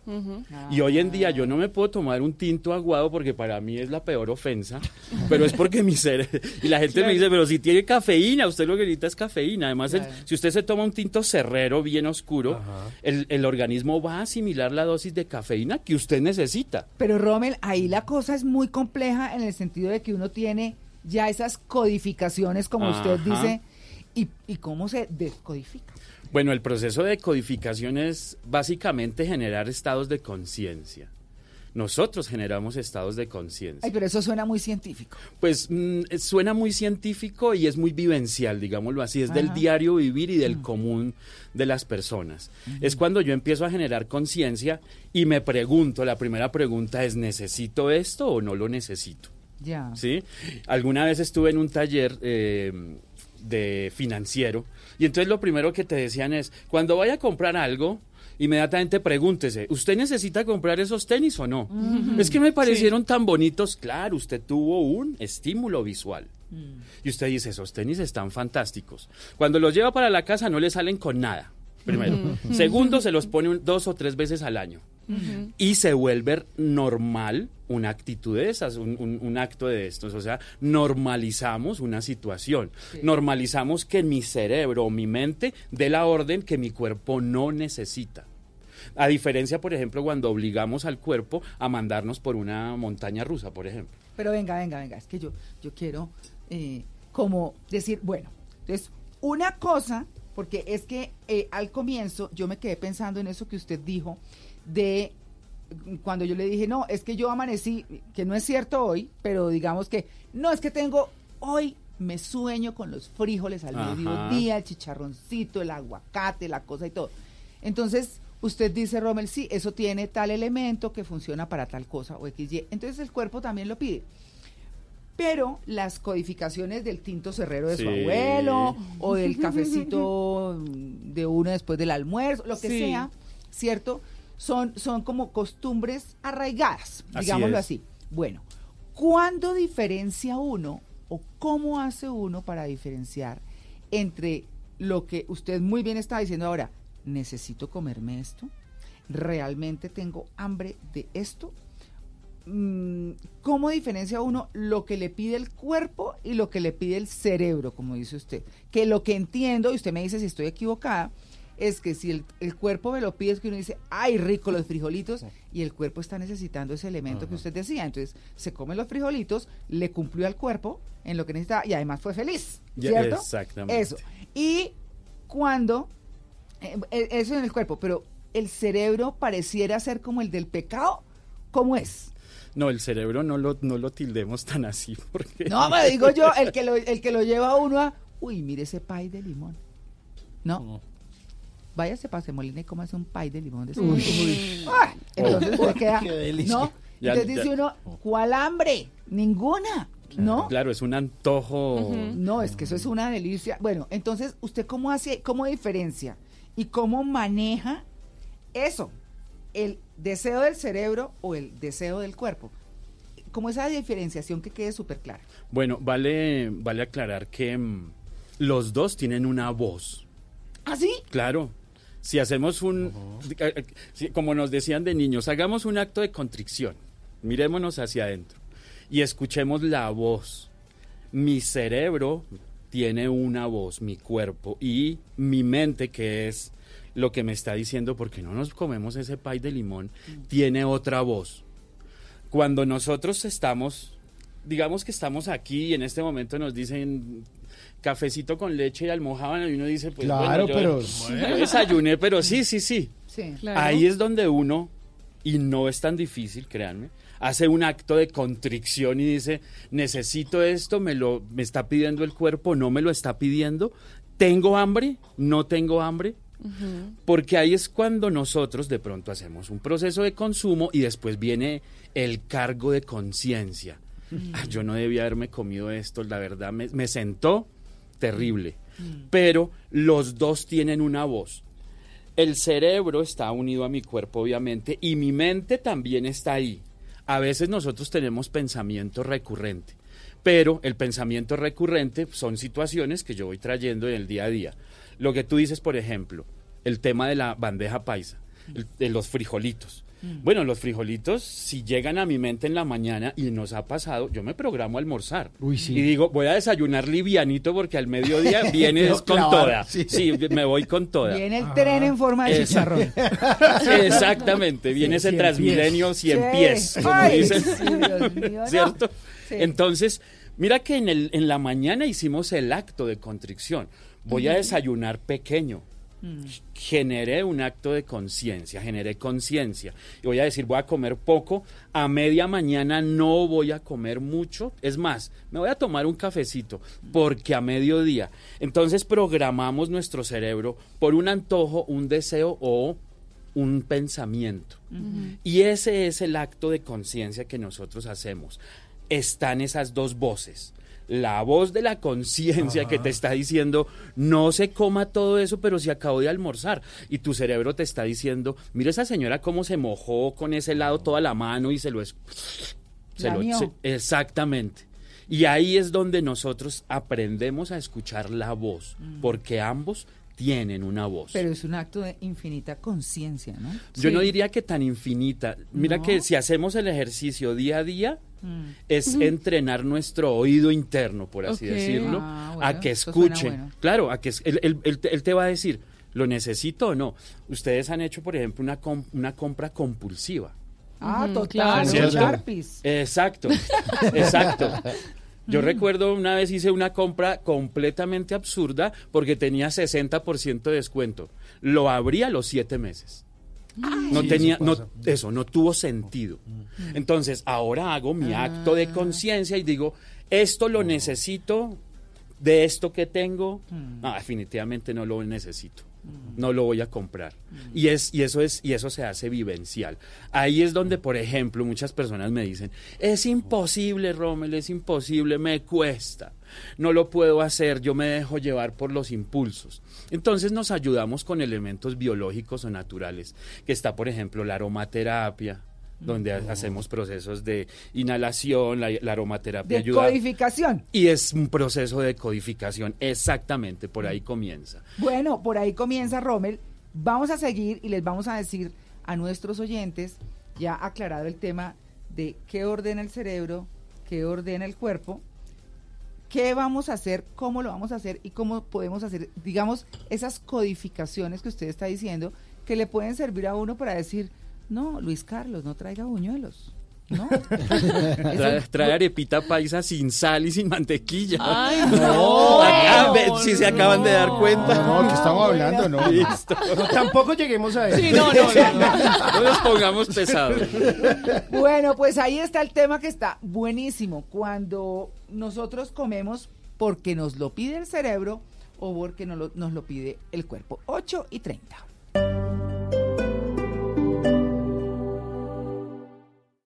Esta es Blue Radio. Sintonice Blue Radio en 89.9 FM y grábelo desde ya en su memoria y en la memoria de su radio. Blue Radio, la nueva alternativa.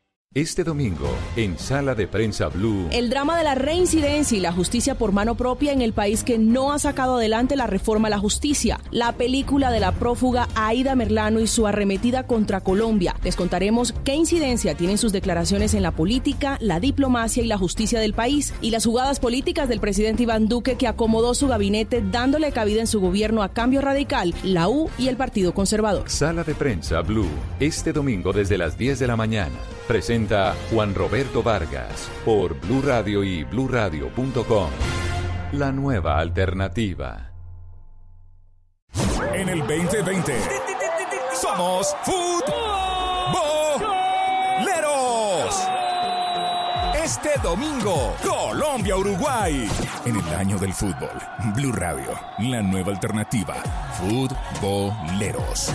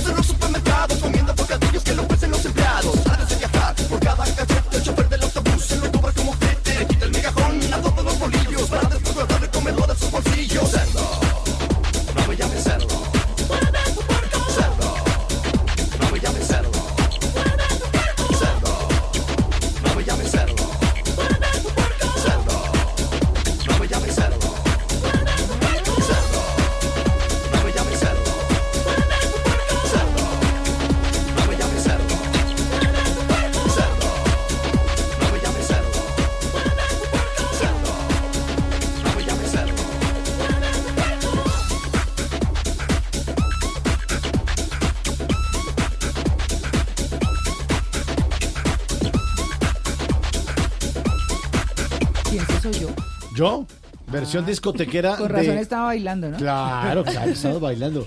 De Cerdo, una canción de Molotov de la banda mexicana, para hoy que estamos hablando de comer porque me lo pide el cerebro o el cuerpo. Esa es una versión discotequera de un éxito original de ellos de 1997.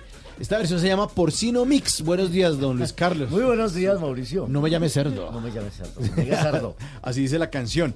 Bueno, nuestra encuesta va de la siguiente forma. A ver. María Clara de Oyentes, le- les preguntamos a todos eh, desde muy temprano, ¿en dónde encuentra más placer? ¿En la cama o en la nevera? ¿Usted, Luis Carlos?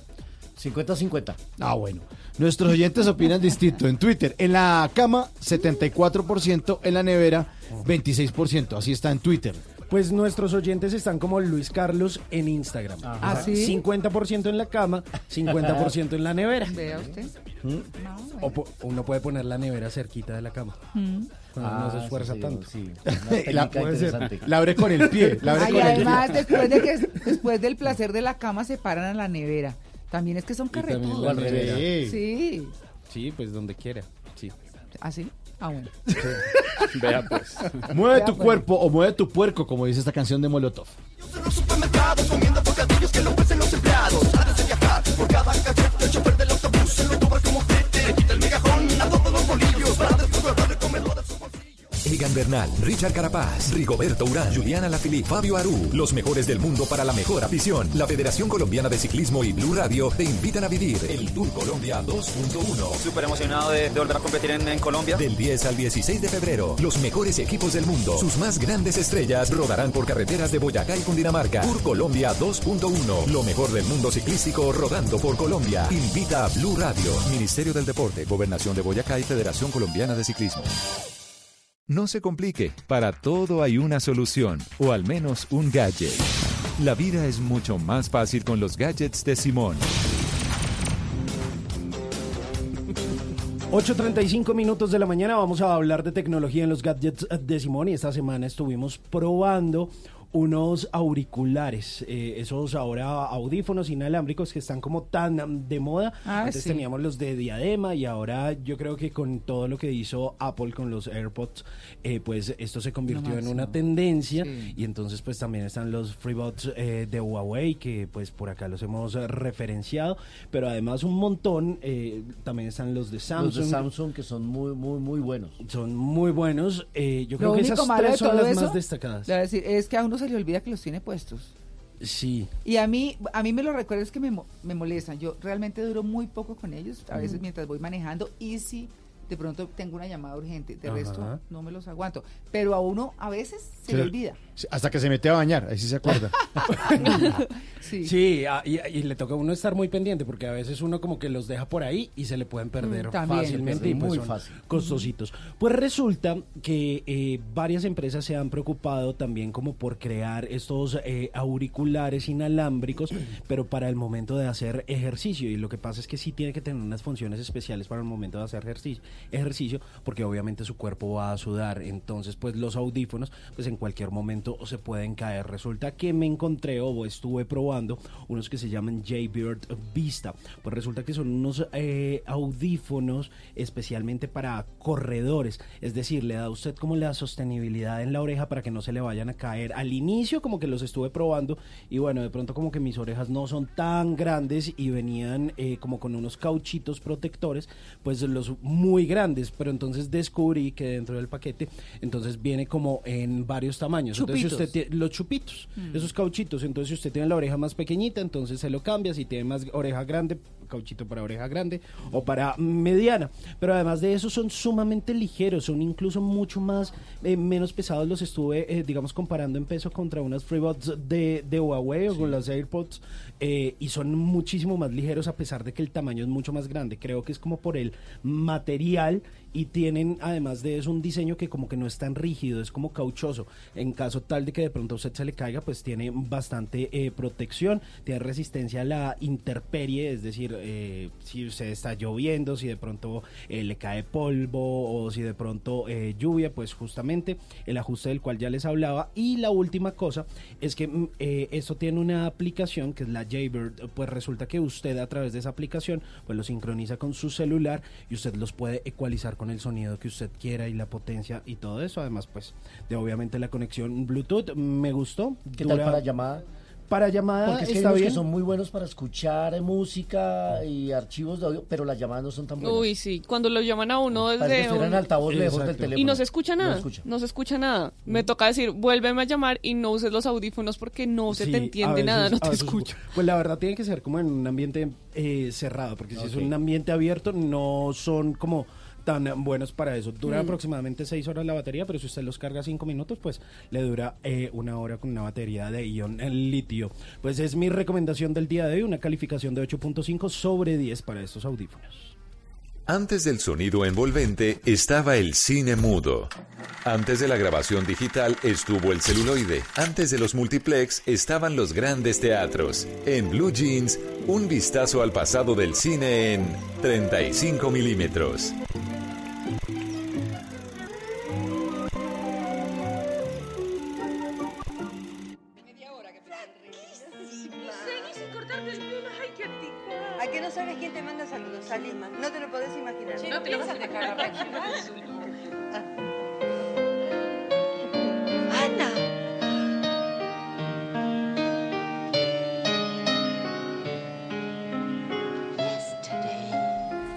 Hoy es día de premios Oscar, hoy se entregan los premios de la Academia y bueno, vamos a echarle una mirada a esa categoría que hasta el año pasado se llamaba lengua no inglesa o lengua extranjera y que a partir de ese año se llama mejor película internacional. Estamos escuchando aparte de una película de 1985, se llama La historia oficial, es una película argentina. Fue la primer película latinoamericana en ganarse un premio Oscar, protagonizada por No- Norma Leandro, y era la historia de una profesora que algún día, pues ellos adoptan eh, por insinuación y motivación de su esposo, adoptan una hija. Pero ella no sabe exactamente de dónde viene. Esto, esta película está narrada en épocas de la dictadura. Y entonces em- ella empieza a sospechar que esa hija adoptiva es la hija de un prisionero político asesinado. Y ahí empieza la historia de esta cinta dirigida por Luis Puenzo, la historia oficial. Y es que ese coqueteo del cine latinoamericano con el Oscar, pues ha tenido muchos títulos eh, nominados. México es el país que más nominaciones ha tenido en la historia, ocho en total. Le sigue Argentina con siete y Brasil con cuatro. En 1985 se ganó Argentina ese primer Oscar. El segundo también llegó para Argentina 24 años después.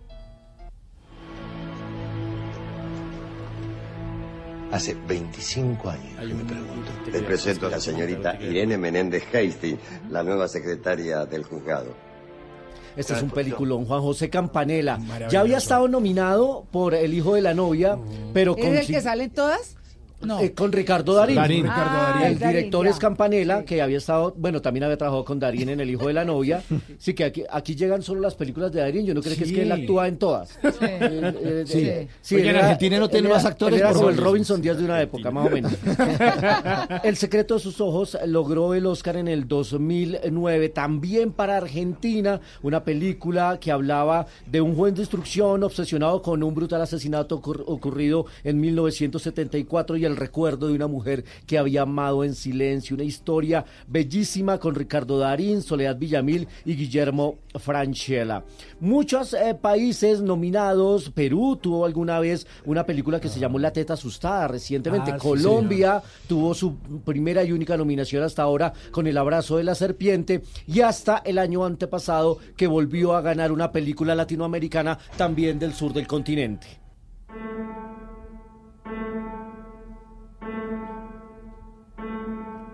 Mi nombre es Marina Vidal. ¿Tiene algún problema De con eso? Chile llegó esta película. Ya Chile se había ganado un Oscar en la categoría de mejor cortometraje animado con la historia del oso, una película bellísima, un corto animado lindísimo, pero después revalidaron lo- lo- el buen trabajo que están haciendo en Chile con la película Una mujer fantástica. Ya habían estado nominadas con No, que Sí. también estuvo en la alfombra roja de los premios Oscar, la película en la que tuvieron a Gael García hablando de Sobre ese famoso plebiscito. plebiscito que tumbó a Pinochet. Y bueno, esa es la historia del cine latinoamericano que este año no tiene candidatas al premio de categoría internacional. Pero, pero además de, pues Colombia tuvo también nominación, pero a mejor actriz, ¿no? Con Ah, bueno, con María Catalina. Sandino Moreno por María Llena Eres de Gracia. Miren, México tan fuerte que es en la industria, tan importante que es en el cine latinoamericano y no ha tenido ganadora del Oscar como película. Sus directores sí han barrido en las últimas categorías esos tres compadres, Cuarón, eh, Guillermo del Toro y Alejandro González Iñárritu. Pero hasta ahora solo tres películas latinoamericanas se han ganado el premio Oscar. No vas a ir al funeral. Yo también tengo derecho a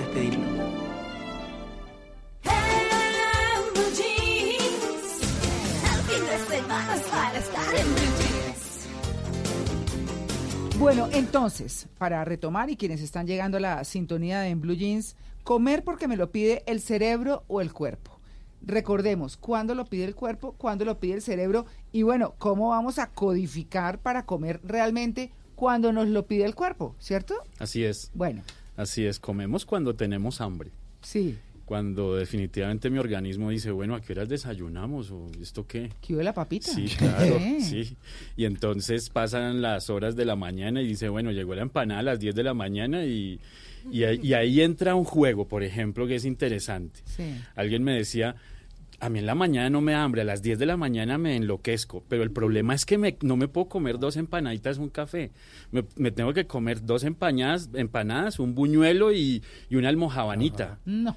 Porque es un... Entonces yo le decía... ligero. Exactamente, algo light para, para, para abrir el espacio al almuerzo. Sí. Eh, yo le decía, hay que mirar, y eso también lo debemos Es de que tener. para abrirle el espacio. como para que vayas Calentando sabiendo lo que le sí, Sí. como que, bueno, ya sabes lo que te espera al mediodía. Hay que tener también en cuenta, por ejemplo, ese tipo de condición. Puede estar en un estado de ansiedad, podemos generar ansiedad, estrés. El estrés nos incita también a comer desaforadamente. Uno tiene que tal, tal vez de pronto quedarse a pensar y decir, cuando yo tengo de verdad hambre, siento esto en el estómago o el estómago Exactamente, exactamente, exactamente. Algo así. Exactamente. A veces nosotros, como tú lo dices, nos codifican y dicen, bueno, usted desayuna a las 7, almuerza a las 12, cena a las 6. Y nosotros no somos tan literales y el cerebro tampoco. Mi cuerpo pide cuando tiene hambre. De resto se puede convertir en gula. Pero cuando mi estómago definitivamente me está pidiendo, podemos diferenciar la voz cuando no me está pidiendo. Porque si queremos tener buenos hábitos, digámoslo así, de horas de consumo, no buenos hábitos alimenticios porque ya entraríamos en tema de Sí, menú como sí. tal, Mm. pero en hábitos de consumo en horario, mi, mi estómago tiene una voz muy clara y dice, tengo hambre o no tengo hambre. Y algunas veces, alguien dije esto en algún congreso, bloqueemos un poquito ese mi cerebro, bloqueemos la parte racional y la parte emocional y bajemos aquí como a la zona del vientre esa voz. Y entonces pensemos desde el vientre, desde mi ser interior, miremos qué es lo que hay ahí y dice, oiga, sí, definitivamente no tengo hambre. O definitivamente sí tengo hambre, quiero comer, mi cuerpo lo necesita. Alguien me decía algunas, algunos días atrás lo siguiente, que lo, lo tocamos ahora, a mí me dan unos antojos específicos. Y cuando tenemos este tipo de antojos específicos es porque mi organismo está necesitando ese compuesto. Alguien me decía, yo estoy, necesito cargar un limón en el bolsillo porque en cualquier momento me da una necesidad de chuparme ese limón y yo quiero saber si eso es mi mente o mi cerebro. No, eso es su organismo que está necesitando un compuesto específico que tiene el limón. Y ahí es donde nosotros empezamos a reconocer y a mirar el diferencial. Si viene de mi cerebro, mi mente o definitivamente mi cuerpo sí lo está necesitando. Eso lo aprendemos y no creamos que es difícil. Es muy fácil poder hacer esa lectura. Nos, nos estaban haciendo acá una pregunta a una persona que sufre de hipoglicemia y dice que, eh, que si eso puede ser de pronto como la excepción a la regla, porque dice que tiene que estar comiendo cada dos horas sí o sí por recomendación médica, así no sienta hambre. Entonces en esos casos el organismo que es se desordena o cuál es la función ahí. Bueno, eh, o, eh, claramente hay un diferencial porque hay una condición médica que interviene en este proceso.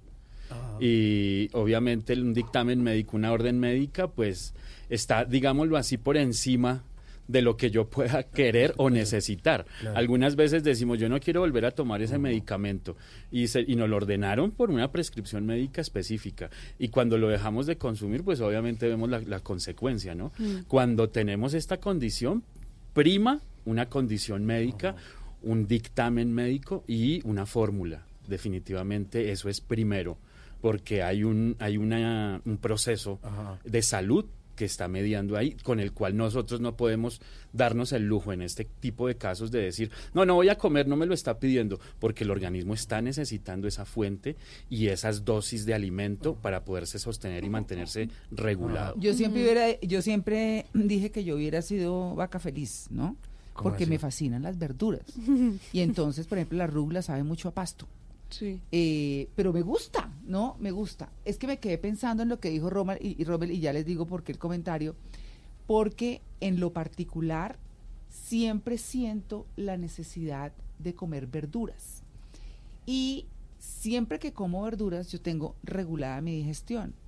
Cuando yo no como verduras, el estreñimiento llega sin dudarlo. Entonces, cuando uno lo invitan a algo, o a- para mí en un restaurante, a mí me parece rarísimo que me ofrezcan algo sin verduras. Pues no lo concibo. No, esto es eh, o fettuccine con mm, ¿qué? pollo y lo que quieran, pues una pasta. eso viene con verdura. No, la verdura es adicional. Entonces uno dice, bueno, entonces la verdura es adicional. Yo digo, ok, démela adicional. Pero es que entiendo entonces eso que está diciendo Rommel. Yo no concibo eso y me fascina la verdura y como mucho verdura y es la forma como, como mi cuerpo se regula en eso. Exactamente, ¿No? además que se crea un hábito de consumo Sí. Claro. de verdura. Sí. Dale, una, una persona que no ha sido, no ha, no ha generado un hábito, no le han creado un hábito de consumir verdura, y va donde el nutricionista, donde el dietólogo, Hay o mucha bueno, la gente así, dietista, gente claro. que no come nunca. Y te dice, bueno, vamos soya, a nunca. proteína con verdura. Inmediatamente le colocaste una cruz. Sí, y le dijiste, sí, bueno, usted se va a subir esta montaña con esa cruz y, lo, y, y lo codificaste y va a decir, no puedo, es que a mí no, no, no concibo comer verdura, Mm. me cuesta. Alguien alguna vez dijo, es que me formularon o me colocaron una prescripción de comer todas las verduras crudas. O sea, no puedo saltear nada. Mm. Y me decía, me cuesta, pero sobremanera. Y yo le decía, claro, porque hay una imposición y en ese tipo de imposiciones es como cuando nuestro cerebro dice, no, no, no, no, no. Y ahí es donde entramos a hacer procesos de decodificación, por Mm. ejemplo, Mm. porque nos codificaron. ¿Cómo? La manera que nos codificaron es ver a mi viejo comiéndose su hueso de marrano con Mm. papa, yuca, arroz y ají. Claro. Sí. Claro. Y, y- Ya. y- y- y lo único de verdura que tenía ahí era la... era- no. y eso. Picadito. Lo, lo- lo- lo único que había de verdura en la mesa era el bodegón que estaba en la pared. cuadro. Sí. El cuadro, el resto no había. Entonces nos codifican y cuando llega el momento de nosotros entrar en un estado de conciencia que necesito crear o generar buenos hábitos alimenticios, me encuentro con una contradicción en mi cerebro, como que dice, no, no, no, yo, espere, espere, espere, yo estoy acostumbrado, no me gusta, es que el sabor es horrible, y ahí es donde hacemos procesos de, lo que tú dices, María Clara, decodificamos. Bueno, entonces, ¿cómo lo hacemos? Porque uno ve, por ejemplo, regiones, eh, en la costa no se come tanta verdura. No. Se come Y- mucha harina, mucho mucho, frito, mucho frito. Exacto. Mm. Entonces, cuando usted tiene, por ejemplo, o conoce a alguien o tiene una empleada que es de la costa, le cuesta mucho trabajo el tema de la verdura. Y dice, pero ¿cómo así? Pero esto no, pero sí, o sea, eso es lo que se come. Tal vez en el resto del país eh, no hay tanto problema. O bueno, uno diría que también hay regiones donde se come mucha harina, ¿cierto? Yo no concibo no Sí. comer sin papa. Ah, no, sí, yo también soy papera, yo claro. Necesito la papa. O en Colombia- papa, me, me- espera, me- me- me logré irritar. Claro. Eh, eh, yo cuento la verdad, ah, cuando estoy en el turno de, de noche, en el noticiero Mm. que el canal nos, of- nos brinda la comida, el servicio Ah. de comida, y yo voy allá a la mesa del buffet y lo primero que veo es si hay papa, y si no hay, ya me amargué. Sí. Sí, yo me amargo la comida. Y yo digo, no, pero ¿por qué? Perdón, pero es que yo ya me amargo si no hay papa. Pero a mí me pasa lo de la papa y la verdura con la sopa. Eh, antes pensé que no me gustaba la sopa. En, en mi casa, donde mis papás se hacía siempre en el almuerzo, en la comida, fruta, sopa, seco. Siempre, siempre, toda la vida. Desde Sí. que nací, he cambiado de esa manera. Y claro, cuando me fui, pues dije, qué delicia, ya no tengo que tomar sopa, almuerzo, comida todo el tiempo. Ya sé, Y pensé que me habían, no, que, que, que no me gustaba la sopa, que definitivamente me había librado de la sopa. Pero ahora siento la necesidad de tomar sopa. Y de verdad me gustan las sopas. Entonces No, digo, voy a salir a almorzar y digo, no quiero una sopita. Uy, sí. Y digo, por Dios, ¿qué me está sucediendo? ¿Mm? O cuando me tomo una sopa, digo, qué delicioso. No Claro, y- sé y- si es porque cuando tú preguntas- había un hábito o, nos- o si mi cuerpo dice como ahí están los nutrientes. Claro, cuando tú dices necesita una sopita y ahora me gustan las sopas es porque prima el beneficio del organismo. Mm. O sea, yo, yo puedo decir, yo no tomo sopa y no como verdura. Y cuando generamos ese estado de conciencia, por lo que sea, vamos a irnos al extremo. Mi médico me dice, usted tiene que consumir verdura o va a sufrir un colapso en su parte mm, cardio porque grasa, frito, harina, Sí. síndrome metabólico, etcétera, lo que quiera llamar. Entonces yo genero un estado de conciencia, que es lo primero, obligado o no, pero me obligo a consumir porque prima la salud Sí. y empiezo a consumir y me doy cuenta que ahora me gusta. Ese ahora me gusta es porque generé el hábito, primero. Sí, sí, sí. Segundo, mi organismo se siente muy bien. Sí, después de la sopa me siento claro, maravillosamente. Y ya generaste un código de bienestar, donde Así es. dices, yo me siento como pesado el estómago, me voy a tomar un caldito que eso me sienta bien. Perfecto. Estás codificado Claro. y tu Sí, sí, cerebro sí. Lo escucha literal. Claro que cuando uno está en Guayabo también dice un caldo, por favor. un caldo. un Claro, en, caldo". en- en cualquier estado, y mira, miremos esto para que hagamos un análisis rápido. En cualquier estado de salud como medio regular, y sé que tengo que consumir alimento porque tengo hambre, pero tengo una indigestión o algo, que es lo primero que te codificaron. Claro, Caldito, caldito de pollo, de pollo. es un caldito de pa- pollo, Exacto. De pollito, eso. pollito. Entonces, un caldito y inmediatamente tú ves que te ponen el caldo y tu cerebro dice, ya. Esto es la sanidad. Ya no necesitas medicamento. ya díganle al cura que ya no venga. Y es Es porque cierto, tu cerebro es literal. Tú, Claro. tú mismo lo dices. Un Sí. caldito me sentaría Perfecto. perfecto. Y te lo- Bendito. es ben- exactamente. Y porque nuestro cerebro adopta literalmente la información. Eh, Rommel, pero yo siento que también es- somos una sociedad codificada por el azúcar desde muy pequeños y quizá Mm. uno de los casos más famosos y de los que mucho se habla es el café con azúcar. Entonces, claro, no, si el cafecito no viene con azúcar, no me lo puedo tomar. Pero entonces, ¿cómo desaprender eso? ¿Cómo hacer ese entrenamiento de desaprender? Justamente? Entonces, entonces voy a complementar lo que dice Simón para ya cerrar porque nos quedan como tres minuticos y es cómo codifico, o sea, ya sé cómo identifico, porque el cuerpo lo pide, Exactamente. o sea, lo siento en el cuerpo, no es que la mente dice, uy, es helado, como usted decía. Entonces ya eso lo tenemos claro. ¿Cómo codificamos el cuerpo para que no consuma eso que no? Con conciencia y con acción y todo. Claro, la- el código primario se genera cuando genero conciencia y digo lo que tú acabas de decir. Ya sé cuándo debo consumir esto, ya sé lo que no debo consumir. Segundo, yo necesito, no es tanto lanzarle un código al organismo como decir, eh, voy a cambiar el chip de mi celular y ya entró uno y otro, porque tengo un hábito, tengo un- una, una situación que ha venido siendo recurrente. Lo que necesito es primero generar estado de conciencia. Segundo, empezar a tomar el hábito pequeño de pequeño a grande. Porque te dicen, el, el día antes vienes con un consumo, lo que decían, harina, papa, arroz y bueno. Y al otro día saltas a un pedacito de pechuga de 100 gramos y 300 gramos de verdura.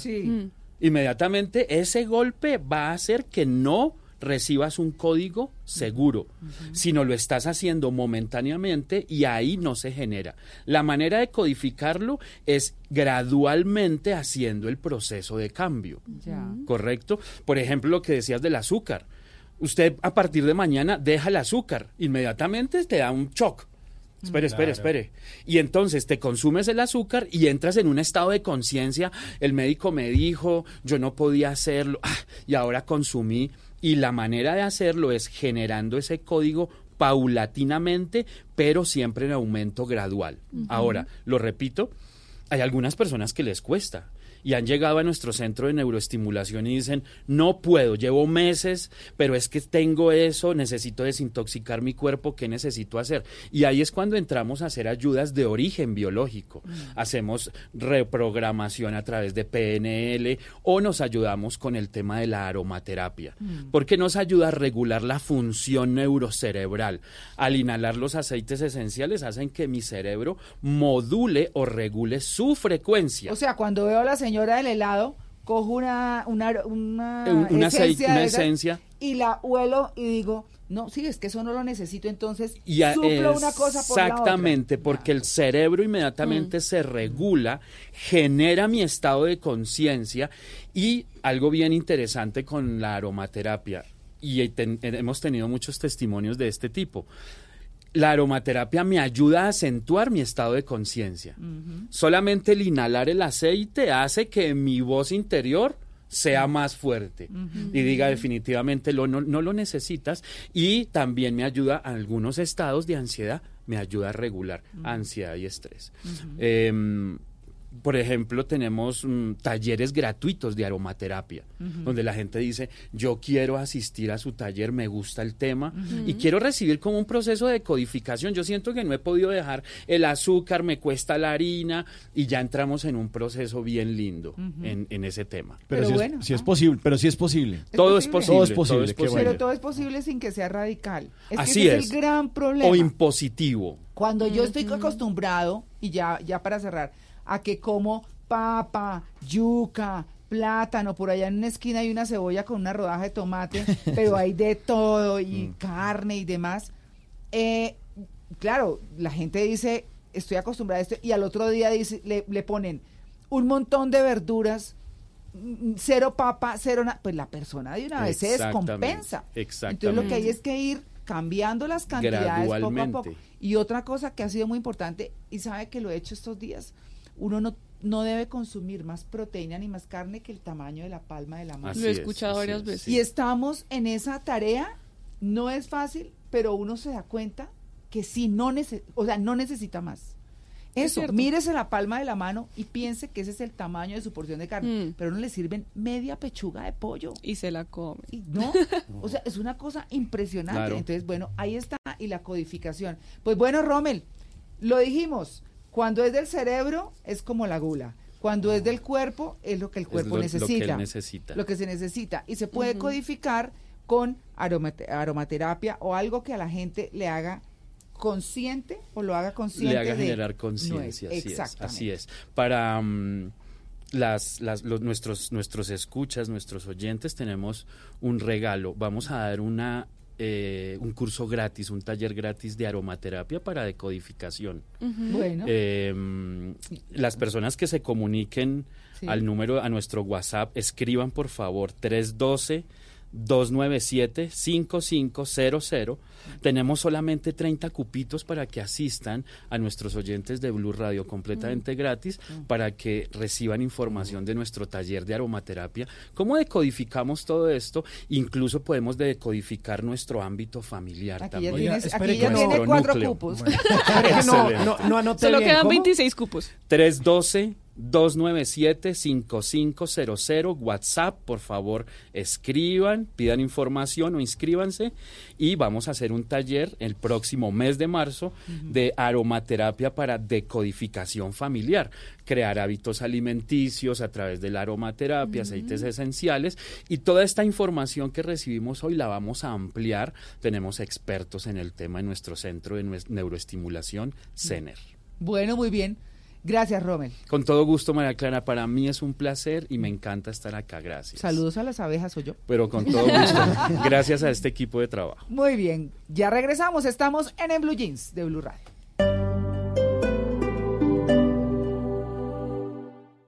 Padres con experiencia, padres nuevos, hijos únicos, con hermanos, abuelos que consienten, nietos que aprenden. Cada domingo vamos a construir un puente entre generaciones para que las familias crezcan y entre todos podamos cambiar el mundo. Generaciones Blue, un espacio del Blue Radio, con testimonios, guías, expertos e invitados que nos ayudarán a mejorar la vida en familia y las relaciones entre sus miembros. Generaciones Blue, este domingo a las 12 del día. Generaciones Blue, estamos cambiando el mundo de las familias colombianas por Blue Radio y bluradio.com. La nueva alternativa. En el 2020 somos futboleros. Este domingo, Colombia-Uruguay. En el año del fútbol, Blue Radio, la nueva alternativa. Futboleros. Esta es Blue Radio. Sintonice Blue Radio en 89.9 FM y grábelo desde ya en su memoria y en la memoria de su radio. Blue Radio, la nueva alternativa.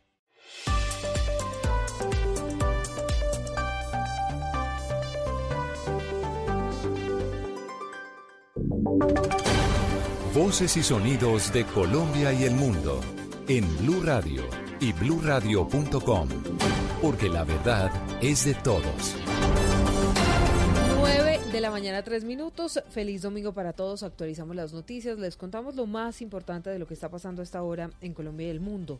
La fiscalía comprobó que un hombre abatido en combates con el ejército de Nituango en el departamento de Antioquia era investigado por la muerte de un desmovilizado en esa región del país.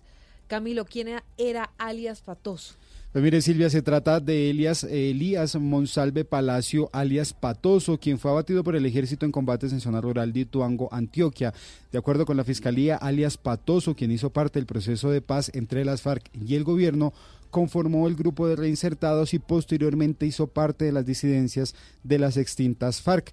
Este hombre habría participado en junio del 2018 en el asesinato de Fradi Stiver Chica, reinsertado de las FARC, y también en diciembre, en septiembre de este año, habría hecho parte del asesinato de un familiar de otro desmovilizado de las FARC. Ambos crímenes ocurridos en las zonas rurales de Ituango y hechos por los que, según la Fiscalía, alias Patoso tenía dos órdenes de captura vigentes en su contra. La Fiscalía confirmó además que alias Patoso era el tercer cabecilla del grupo armado organizado 18 que opera en esta región del país. Siete meses sin sueldo completan 800 funcionarios del Hospital San Juan de Dios de Cali, uno de los más importantes de esa ciudad. Los trabajadores anunciaron cese de actividades y no les pagan la próxima semana, Víctor. Son al menos 800 trabajadores, entre médicos, enfermeros y otras dependencias, a los que les adeudan entre 5 y 7 meses de salario, por lo que están desesperados y no saben qué hacer para sobrevivir. De acuerdo con Iván González, gerente del Hospital San Juan de Dios, la grave crisis de este centro asistencial obedece a la millonaria deuda que las EPS no le han pagado al hospital. Tenemos una suma que sube a los 55 mil millones de pesos en números redondos de los cuales corresponden 37 mil millones a las aseguradoras del régimen subsidiado y 8 mil millones a aseguradoras del régimen contributivo. Hay otros 10 mil millones de pesos que están representados en ARLs. Los trabajadores anunciaron que si esta semana no les definen el pago de los salarios adeudados, se declararán en paro. Noticias del Mundo, el expresidente español José Luis Rodríguez Zapatero tuvo una reunión sorpresa con Nicolás Maduro en donde dijo que Venezuela estaba muy cerca de un acuerdo con la oposición, pero también una salida electoral. Sin embargo, en España, pues hay molestias por este encuentro, Juan David. Silvia, el encuentro entre el exmandatario español y Nicolás Maduro duró aproximadamente dos horas, en donde Zapatero asegura que tiene información precisa de lo que pasa en Venezuela. Desde el 2015, el expresidente ha viajado 38 veces a este país. En una entrevista con el diario El Español, José Luis Rodríguez Zapatero cuenta que el mundo político está mal informado. El, camino que se ha seguido por parte de la comunidad internacional impulsada por Trump es un camino equivocado, plagado de mala información de lo que pasa en Venezuela, desde supuestos eh, falsos y además eh, transitando por, el, por ese recorrido arriesgado siempre que es saltarse las reglas. Sin embargo, esta visita no cayó muy bien para varios políticos y autoridades españolas, ya que el gobierno de Pedro Sánchez reconoce formalmente a Juan Guaidó como presidente encargado. Ante esto se pronunció Edmundo Val, portavoz adjunto de Ciudadanos en el Congreso español. Recordemos, Silvia, que Juan Guaidó también le solicitó al gobierno español explicaciones sobre la presunta visita de la vicepresidenta de Maduro a España para reunirse con el ministro José Luis Ábalos. 9 de la mañana, 7 minutos. En deportes, gracias Juan David. Nicolás Benedetti seguirá siendo duda hasta último minuto para la selección Colombia, que se medirá a Uruguay en el Proolímpico de Fútbol. El juego va a tener transmisión de Blue Radio, Sebastián, allí en Bucaramanga. Hola, buenos días. Colombia y Uruguay se enfrentarán después de las 6 de la tarde en la tercera y última fecha del torneo preolímpico de fútbol aquí en la ciudad de Bucaramanga. Será el octavo encuentro en la historia de estos torneos entre las dos selecciones con un saldo de cuatro empates y tres victorias colombianas. Eso tiene que hacer el equipo colombiano esta noche para seguir aspirando a los Juegos Olímpicos de Tokio 2020. Ganar o ganar y esperar un resultado favorable en el partido entre Brasil y Argentina. Vamos a oír a Kevin Balanta, el hombre que juega en Cholos de México, que habla del rival de esta tarde. Bueno, sabemos que es un equipo bastante complicado, que tiene buen juego aéreo, tiene un equipo que se caracteriza por, por la garra que tiene, pero bueno, sabemos que para nosotros dejar los tres puntos aquí tenemos que hacer un partido perfecto en la parte táctica, en la parte individual y bueno, y eso es lo que aspiramos mostrarlo en la cancha. Guillermo Rivera de Ecuador será el encargado de dirigir las acciones entre colombianos y uruguayos. Desde Bucaramanga en el torneo preolímpico de fútbol Sebastián Vargas, Blue Radio. Noticias contra reloj en Blue Radio. La noticia en desarrollo tiene que ver con la misión solar Orbiter, que inicia hoy un viaje espacial hacia el Sol para explorar los campos magnéticos y también las partículas que se encuentran en esta estrella. El satélite parte esta tarde desde la base espacial en la Florida. Hablamos de la cifra, una expedición científica en la isla Galápagos descubrió 30 tortugas gigantes de dos especies que se habían declarado extintas.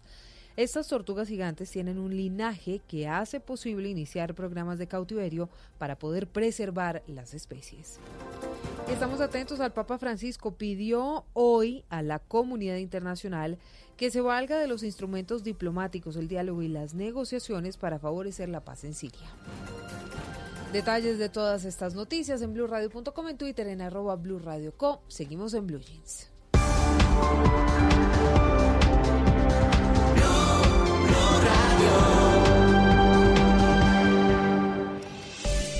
A Volkswagen Gol y Voyage le pusimos lo único que les faltaba. Automático. En Blue Radio son las 9 de la mañana, 9 minutos. A los nuevos Volkswagen Gol y Volkswagen Voyage les pusimos lo único que les faltaba. Automático. Nuevos Volkswagen Gol y Volkswagen Voyage. Con caja automática secuencial de 6 velocidades 110 caballos de fuerza, motor de 1.6 litros y más torque. La conectividad, la seguridad y la economía que ya conoces de Volkswagen Gol y Voyage en un nuevo modelo más cómodo de manejar. Ven por el tuyo a un concesionario y pásate a tu Volkswagen automático. Volkswagen.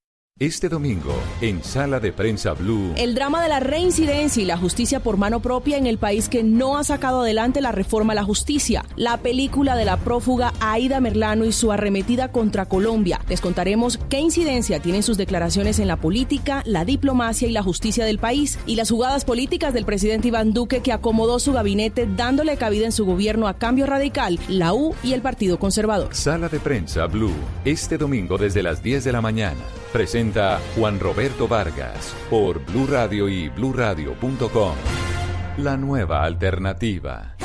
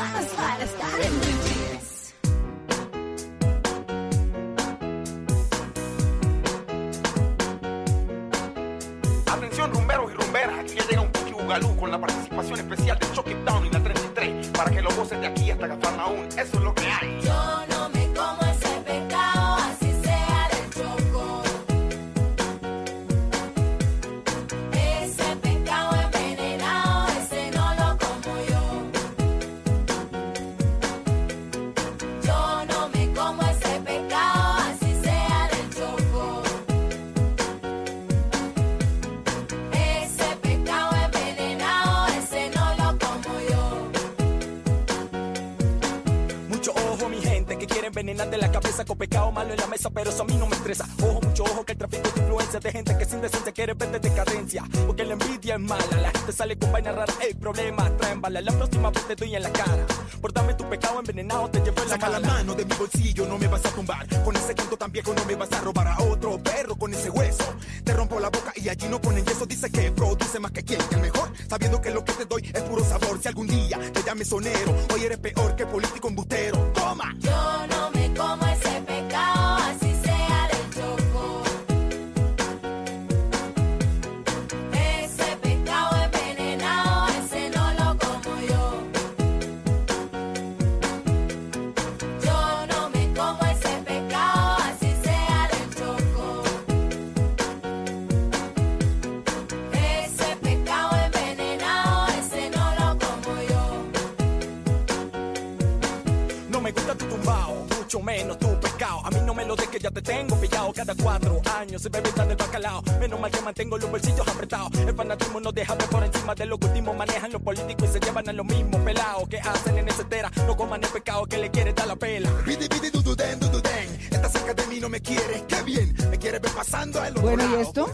Es el pescado envenenado de Chuck Keep Town, una de esas primeras canciones por las cuales lo conocimos y hacían referencia a ese buen pescado que se come en el Pacífico colombiano, donde yo me comí el mejor sancocho de pescado que me he comido en la vida. ¿Ah, sí? Ush, delicioso. ¿Cuántas horas de hamaca después del sancocho? Eh, aproximadamente unas cuatro, cuatro, cuatro horas con 25 minutos. Para hacer la digestión ahí Sí. Y después eh, me levanté, eh, postrecito, eh, cafecito.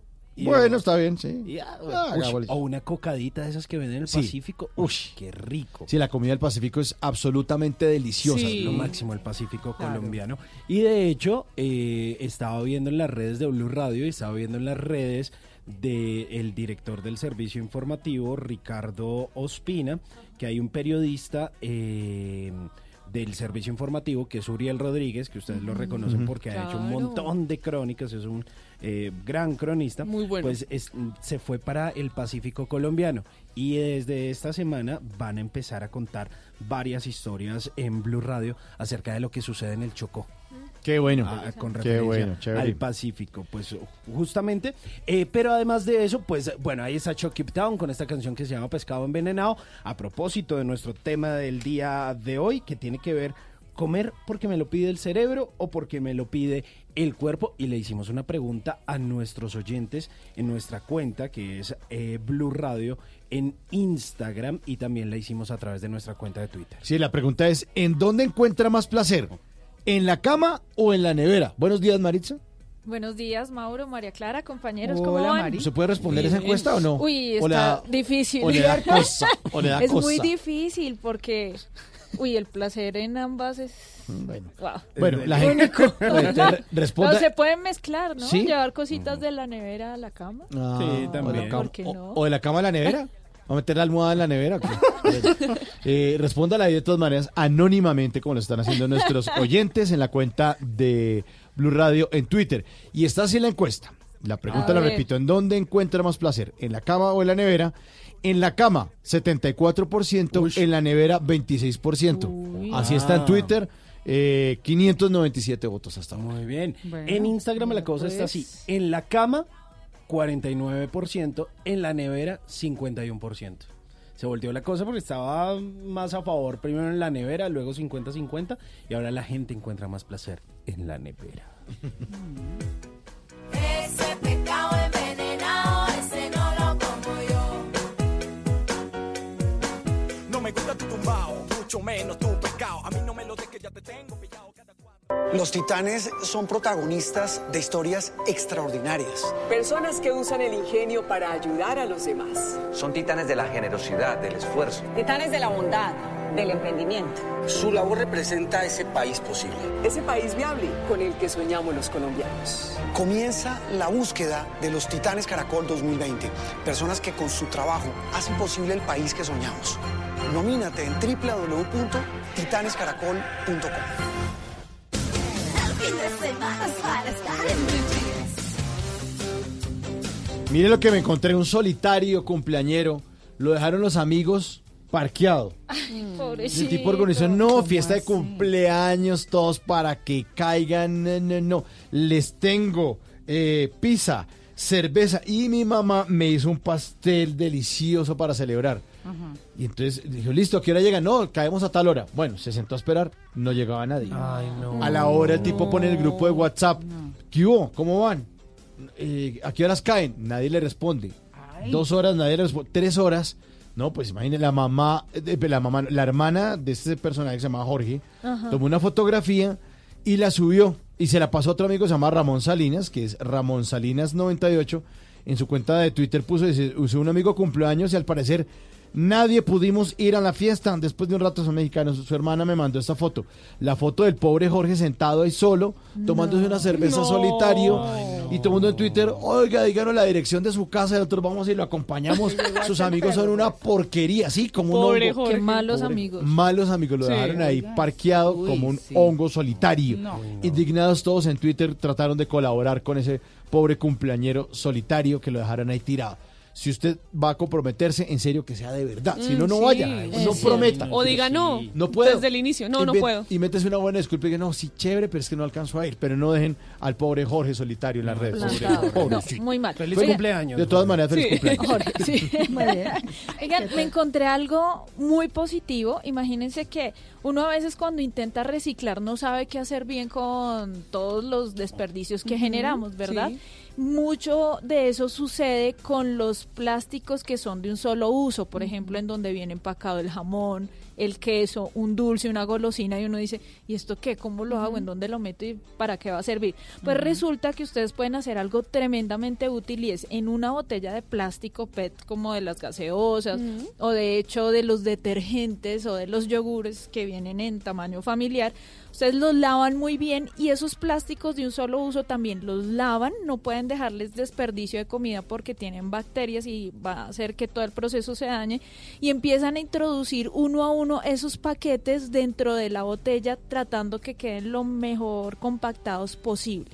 Eso es muy positivo porque para los recicladores es mucho más fácil porque eso sí tiene un valor, es decir, por esa botella repleta de plásticos, a ellos les dan un valor más, Ah, eh, bien. o sea, monetario mucho más grande que si llevan un cualquier plastiquito ahí.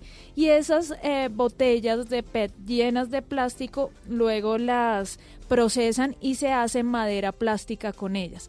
Con esa madera se construyen casas, Wow. eh, techos para personas en en estado de indigencia, por ejemplo. Esto no es para eh, incentivar el uso de estos plásticos, ¿no? Ya todos sabemos que es lo que menos debemos usar, pero por lo menos ya hay una opción para que podamos minimizar ese impacto de esos plásticos de un solo uso en el planeta. Es que no, no, no se biodegradan. No. Hace unos par de días, eh, el director de servicio informativo de Blue Radio, Ricardo Espina, tomó una fotografía de un paquete de papas Mm, margarita es cierto. de las que uno comía en la Sí. infancia, Sí, que uy. tenía el logo viejo con el osito.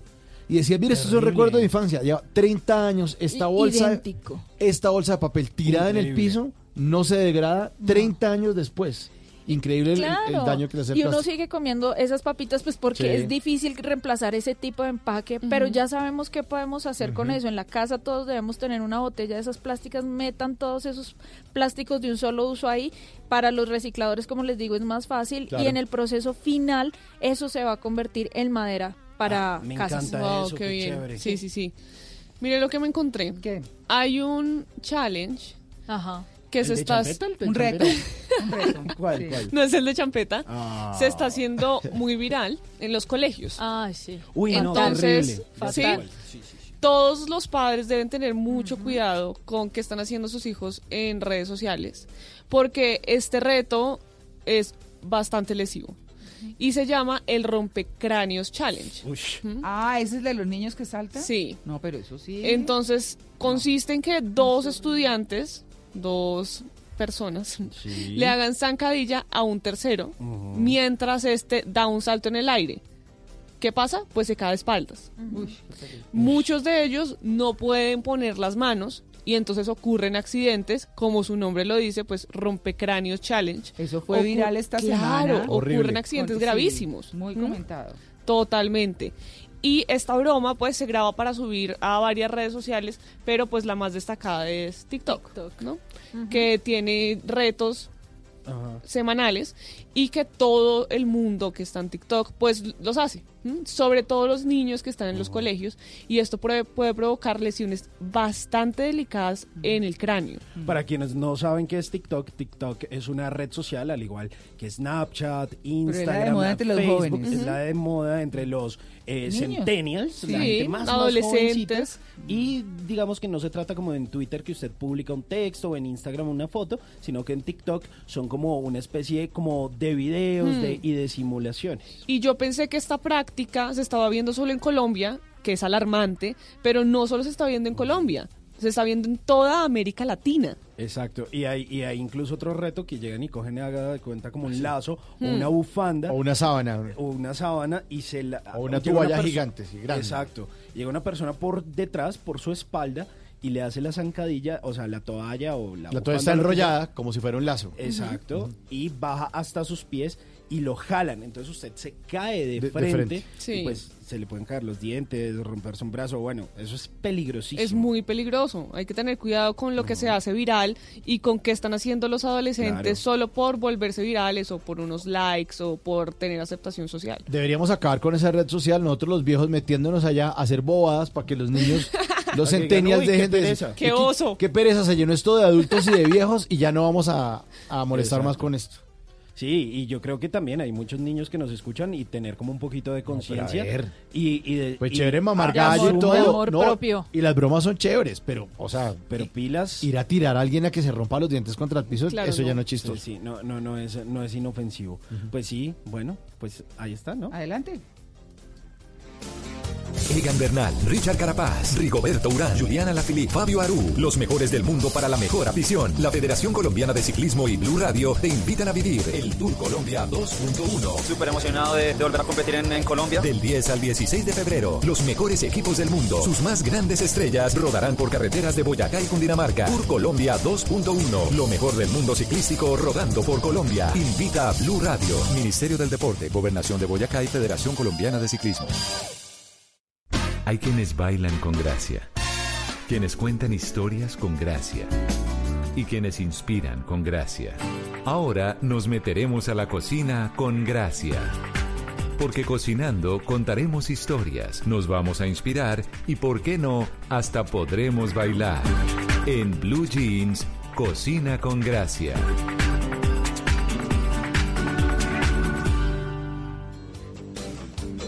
Bueno, eh, vamos a hablar de comida saludable. Sí, de Ah, una. comida- bueno, por lo menos la que se dice es la mejor dieta, pero no piensen que dieta para adelgazar. O sea, es que cuando uno di- dice dieta, la, La gente, ya está pensando inmediatamente Sí. en adelgazar. Y dieta es realmente lo que comemos, así sea pésimo. Esa es la dieta que uno sigue, ¿cierto? Eh, y estábamos hablando, ahora que decíamos con Rommel, que lo que pide el cuerpo, lo que pide el cerebro, pues sí que es pertinente hablar de una dieta que no es para adelgazar, sino una dieta para alimentarse bien, que es la dieta mediterránea. Ah. Obviamente las empanadas no tienen nada que ver con lo mediterráneo, ¿no? Ayer vi la receta, Sí, María ¿sí? ¿La Clara. vio? Qué delicia. Hágala. Me, me asustó la harina. Siento ¿Por que es como, como que tiene, o sea, como que es compleja. No, pero no le tenga miedo, tranquila, Maritza. No, porque Métale, yo me imagino que si algo falla ahí, se pierde todo. Es muy buena la explicación, Sí. eso sí es excelente, pero me da mucho susto no poder llegar a, esa, a ese nivel de la masa que quedó como si fuera una plastilina. Sí, no, pero es, pero es como irle haciendo poco a poco, porque sí, al principio se... se ¿Cuartea? Sí, sí, se cuartea mucho, claro, Ajá. porque es, seca y se le va agregando el, el agüita Se tibia. Pero bueno, háganlas porque son chéveres. El secreto y para que no se les revienten, uno, la temperatura del aceite bien caliente Sí. Y dos, que no les queden tan, tan delgadas Ni ni, tan tan, gruesas. Eh, una, un grosor mediano, unos 5, 8 milímetros más o menos. 8 milímetros es mucho. Como unos 5 milímetros Ajá. más o menos. Y se tuesta y se cocina todo muy bien por dentro. Pero bueno, Deli. las empanadas las encuentran en todas nuestras redes de bluradio.com y en mi red eh, personal que es Cocina con Gracia Oficial en Instagram. Ahí pueden encontrar las empanadas. Esta tarde, por ejemplo, sería una tardecita chévere de empanadas con la familia, Qué con los amigos. Deli. No, es una delicia y es un planzazo. La verdad es que es chévere. Es muy emocionante ver mientras se tuestan y todo el mundo esperando las empanadas con el ají, con el ají en la mano. Pero bueno, les quiero hablar un poquito de los secretos de la dieta mediterránea. Ahora que estábamos hablando de comer bien y demás y de lo que pide el cuerpo. Así que, sin duda, eh, hay estudios recientes que confirman que mm, la dieta mediterránea, más allá de cualquier otra cosa, es como la más sana y la más completa. ¿Por qué? Porque se ha demostrado que la gente vive mucho más. Y eso se debe a el consumo de varios alimentos. Varios alimentos, bueno, hay que decir en todo caso que son eh, como unos 19 países los que están sobre el, sobre el mar Mediterráneo, unos 14 o 19, no me acuerdo ahorita en ese momento, pero todos tienen costumbres distintas, pero tienen unas características que son las que les voy a decir en su alimentación que los hace comunes en su alimentación. Uno, un elevado consumo de frutas, verduras, papas, legumbres. Las legumbres son los granos, arveja, frijol, lenteja, garbanzo, por ejemplo, ¿cierto? Eh, frutos secos, semillas, pan y otros cereales. El uso de aceite de oliva para cocinar y aliñar. Es una super costumbre. Cantidades moderadas de pescado, pero poca carne. Ahí ese- esa es la dieta mediterránea. Sí, es que el pescado, uno come cualquier tipo de pescado y no siente que quedó todo gordo, se No, para la es mesa. No, no, no. no, Exacto. O sea, si usted quiere comerse un Nemo completo, tranquilo, se para la mesa así todo liviano, como que es rico, sí, delicioso. Pero uno come un pedazo de carne y se para todo como que, ay, voy a descansar un poquito. de Claro. esto, estoy ya como lleno. Sí, entonces, bueno, un consumo moderado. Esto sí ya es una cosa, ¿no? De vino, generalmente con las comidas. Esa es una costumbre muy europea, Total. además, ¿no? El vino. Pero muy linda, eso sí. Muy linda. ¿Usted le hace Deliciosa. vinito? ¿Qué? Sí, de vez en cuando, me gusta. Ah, de vez Pero en un- cuando, un no todos los días. Con pastica. No, porque eso es engordadorcito. Claro, el vino tiene azúcar a la lata. Pero brutal, Sí. claro que sí. Claro que dice que uno se, que se tiene que tomar una copa de vino diaria. Eso está rebatido, ¿Sí? Mauro. Sí. Entonces, ¿qué me tomo? No, Y entonces ahora- Su cervecita. Agüita. ¿Y entonces qué hago? No, mentira, no. Tome agua. bueno, queso graso y yogures enteros en cantidades bajas o moderadas. Un poquito, entonces a veces le ponen a la ensalada. O eh, se lo comen con fruta.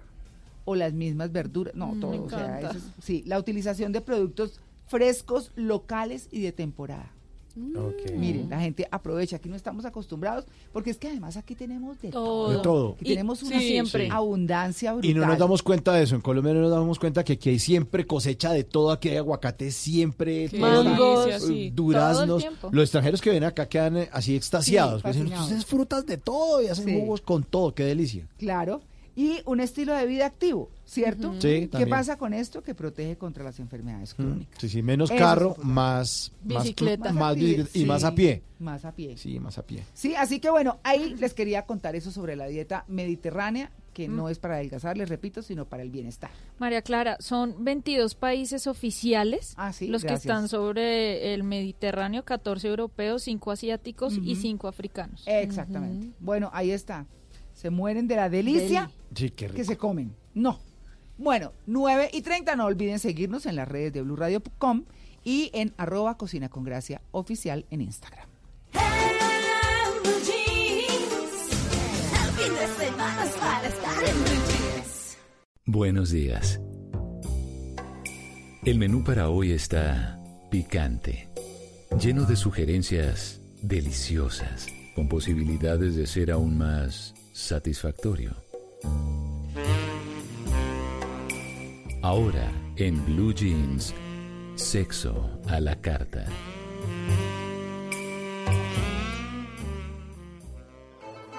DJ Mickey, Aloe Party, Frank Junior, represent. En la mañana el pobre hombre ya se va a trabajar y a comenzarle toque toque por la puerta de atrás y sale bien caripelada. Ella abrirle la puerta diciéndole al mozo. Ay, mi amor, casi no llega. Pase, siga, recuérdese un rato porque hoy le vamos a dar de seguir hasta las 4. Entra Don Sega, se acuesta y se relaja. Y ella va y le lleva el desayuno en la cama diciendo. No, yo iba a salir corriendo. Es A la que mona, es la que mona. Vamos a pasarla bueno, yo salgo disparando. Vamos a pasarla bueno, mami, ya tú sabes cómo No, con el mami, pero mejor dicho, como dicen, en bombas. Mami, yo creí que tú sabías. No. Ya tú Yo sabes ya. cómo es conmigo. Salí disparado, o sea, ni con batica roja ni con babuchas. Llámame para atrás. Ya, ya me para atrás que tú.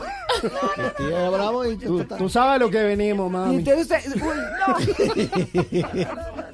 Entonces, Simón, no, Un- sí. u- no, esa es una linda canción, una ¿Sí? linda tonada que, que nos recuerda. Divina, sí.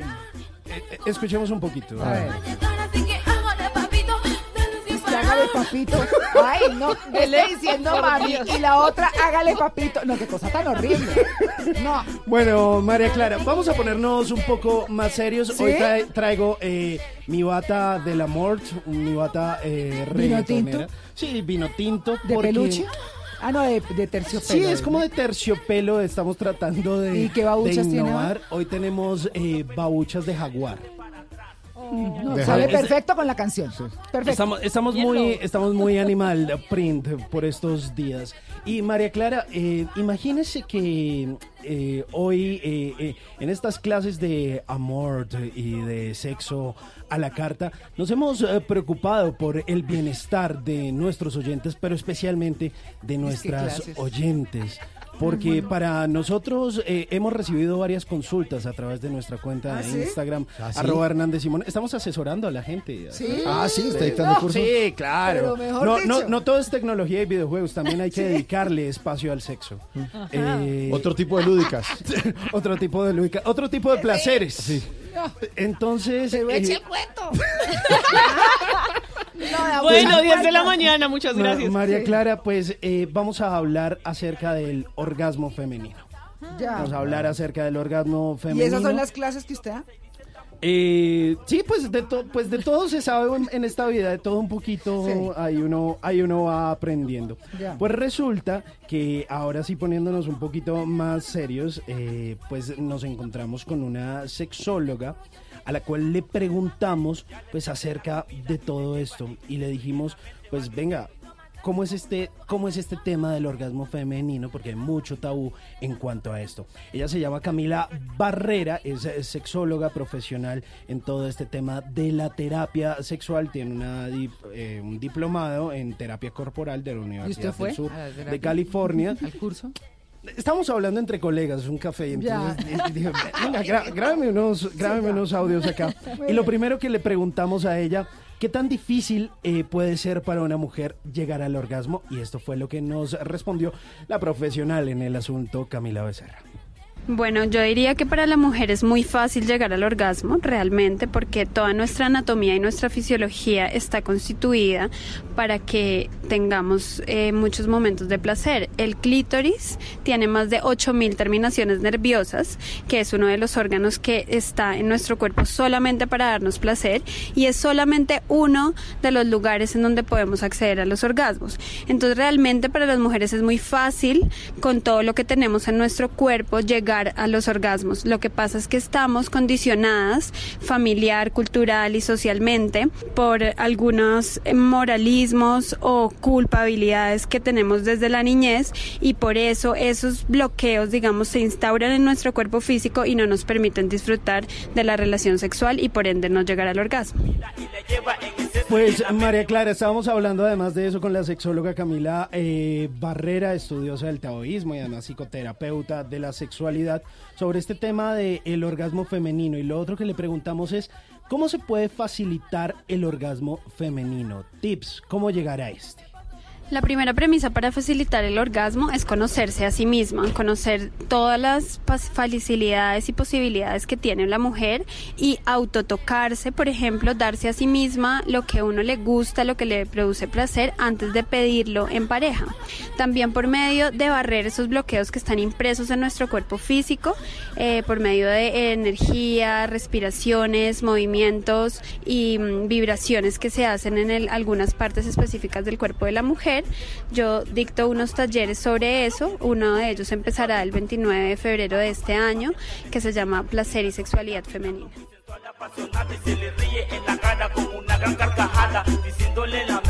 Chulo, pendejo, cabrón, baboso, único que quiero pero ¿qué es esto? No, María Clara. Qué poesía, hola, que No. la esa canción. Son, son formas de ver la sexualidad. Pobre Neruda. No, pero ese empieza nomás con Bueno, y, pues. y lo último eh, que le preguntamos es que hubo algo que nos llamó la atención eh, de, de todo lo que hace esta sexóloga. Se está haciendo es un que tratado. eh, Mm. No, María Clara, Sí. es que hay que dedicarle tiempo suficiente. Ya. ¿Cómo llegar al orgasmo a través del contacto visual? ¿Es posible? Pues esto no respondió ella. Bueno, antes de llegar al orgasmo por el contacto visual, tenemos que tener una sexualidad plena en lo más material o lo más básico que es nuestro cuerpo físico. Luego, aprender a conectar también nuestro cuerpo emocional y ahí nuestro cuerpo mental. Entonces, para llegar al orgasmo visual, lo primero que se necesita es construir un ambiente íntimo, aprender respiraciones, movimientos y sonidos que por medio de esas eh, vibraciones cerebrales van a hacer que nuestro cuerpo empiece a experimentar lo mismo que experimenta en un orgasmo genital o táctil, pero sin nada de tacto. Eh, la experimentación de este orgasmo es igual a como cuando sentimos el orgasmo cuando estamos en la relación sexual. Hay espasmos genitales, hormigueos y también em, alteraciones del ritmo respiratorio y cardíaco. Pues ahí está. De No, yo pronto, tengo de pronto usted- del ritmo cardíaco con esa canción. Orgasmo visual me gustó mucho. Sí, Sí, sí. Eh, De pronto, pues puede ¿Qué ser posible. Milenio? De pronto. Pues le agradecemos a Camila Barrera, que es psicoterapeuta de la sexualidad. Y si usted quiere de pronto tener información acerca de cómo llegar al orgasmo visual, pues no ser- ponga esta canción. no ponga esta canción, pero eh, va, va a hacer un taller en Bogotá acerca de la formación del placer y la sexualidad femenina. La información ahí en camilabarrera.com. Y mientras tanto, para más cosas y consejitos sexuales y canciones para el amor, arroba Hernández Simón. y sabroso que hacer. Esta sí es la vida que en verdad yo me merezco. El fin de semana es para estar en blue jeans. Ladies up in here tonight. No fighting. We got the refugees no fighting. No fighting. Shakira, Shakira. I never really knew that she could dance like this. Spanish. Como se llama? Bonita. Picasa. Shakira, Shakira. Oh, baby, when you talk like that, you make a woman go mad. So be wise and keep on reading the signs of my body. I'm on tonight, you know my hips don't lie, and I'm starting to feel it's right. All the attraction, the tension. Don't you see, baby, this is perfection. Hey girl, I can see your body moving, and it's driving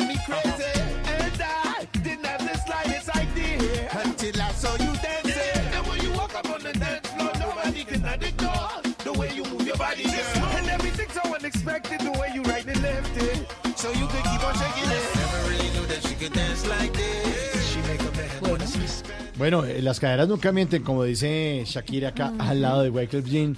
Para hoy que estamos hablando de comer porque me lo pide el cerebro o el cuerpo. Pues las caderas nunca mienten. Cuidado porque usted se pone a echarle muela. a- Y se le Claro, los claro. conejitos. Eh, Los conejitos. O sea, resultan ya como unos Sí. Los conejos liebres. nunca mienten. Es que como canguros. Uy, ¿esos canguros qué? No, cuidado porque las caderas nunca mienten.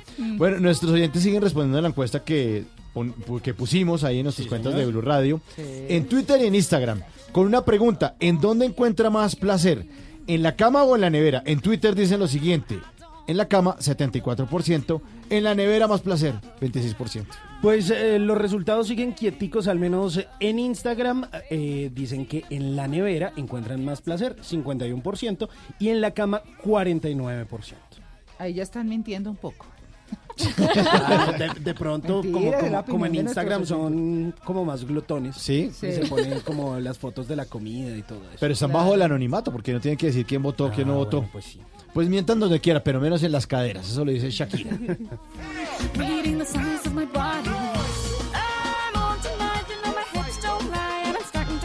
Right. All the attraction, the tension.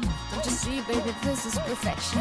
Hey girl, I can see your body moving, and it's driving me crazy. And I didn't have the slightest idea until I saw you dancing.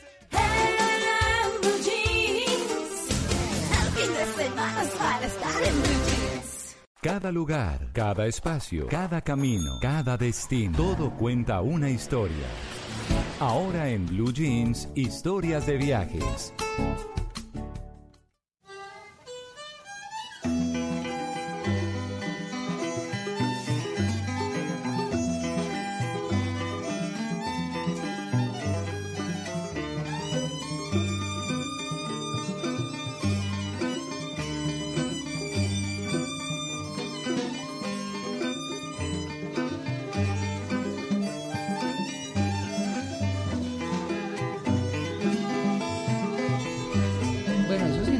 Para nada cerquita, ¿no? No, eso me gusta. Es música callejera de Java. ¿Ah, sí? Sí. chévere. Miren, para llegar allá más o menos tenemos que meternos en un avión por lo menos unas 20 horas con ¿Cómo, escalas. cómo- cómo hace uno para llegar hasta allá? Bueno, mi viaje fue Bogotá-Frankfurt, Ajá. Frankfurt-Singapur, Ok. Uy. Singapur, Indonesia. Pero bueno, por lo menos Ok. podías tirar un Yogyakarta. poquito. Sí, no, podía Pero no es ir- mejor irse por el otro lado, o sea, como por Los Ángeles y para el otro lado. Pero es que también el O viaje a Los Francisco. Ángeles es largo. ¿Sí? No, sí, es mucho más largo. Ah, Esa ¿sí? es la ruta, sí. Bueno, después de todas esas horas de vuelo nos vamos a ubicar en Yogyakarta, capital de Indonesia. Y a 40 kilómetros al noreste de esa ciudad nos vamos a encontrar con este nombre, pónganle cuidado, Borobudur. Boro, Borobudur.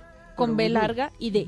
Es un templo budista gigantesco, de hecho es el templo budista más grande del mundo y curiosamente no está ubicado en un país budista, sino en un país musulmán, porque Indonesia es un país mayoritariamente musulmán. Cuando estaba ahí, María Clara, cuando llegué y me encontré con tremenda estructura, yo dije, wow, creo que tengo mucha suerte porque este eh, templo me lo encontré en el camino, digamos que no estaba como referenciado por mí. Y cuando lo vi, entendí que muchas personas tenían el sueño de llegar allá, las personas sobre todo que están empezando como un camino espiritual, Ah, sí, que quieren llegar al nirvana. Entonces dije, wow, bueno, aprovechemos la visita, aprendamos un poco y, ¿por qué no? Metámonos en ese viaje. Ese templo fue construido en el año 750 des- después de Cristo y visto desde arriba, Male, tiene la forma de un mandala. De los mandalas que uno utiliza para, Para colorear colorear, y para relajarse. Ah, pues bien. imagínense esa maravilla. Desde arriba se ve así, como si fuera un mandala. Y según la filosofía budista, el peregrinaje de los viajeros que llegan a este, hasta ese lugar, para llegar hasta la cima usted tiene que atravesar una cantidad de niveles que finalmente lo llevan al nirvana de una manera simbólica. Eh, les recomiendo que vayan a mi cuenta de Instagram o de Twitter, arroba mari-travesía y ahí van a encontrar fotografías de ese viaje. Durante el ascenso uno empieza a recorrer seis plataformas. Esto, eh, para que lo dimensionen, es como una cuadra de grande. Entonces uno empieza a caminar, son seis plataformas cuadradas y tres que son circulares. Todas están conectadas entre sí por escaleras, por túneles, por pasillos y en total uno recorre cinco kilómetros, o sea, hace 5K sin darse cuenta, uno no lo siente a pesar de que el clima es fuerte, es caliente, es húmedo, uno no lo siente porque uno va como muy enfocado mirando todos los eh, relieves que se hicieron sobre la piedra y esos relieves eh, relatan parte de la vida de Buda de lo de las enseñanzas que él quería dejar.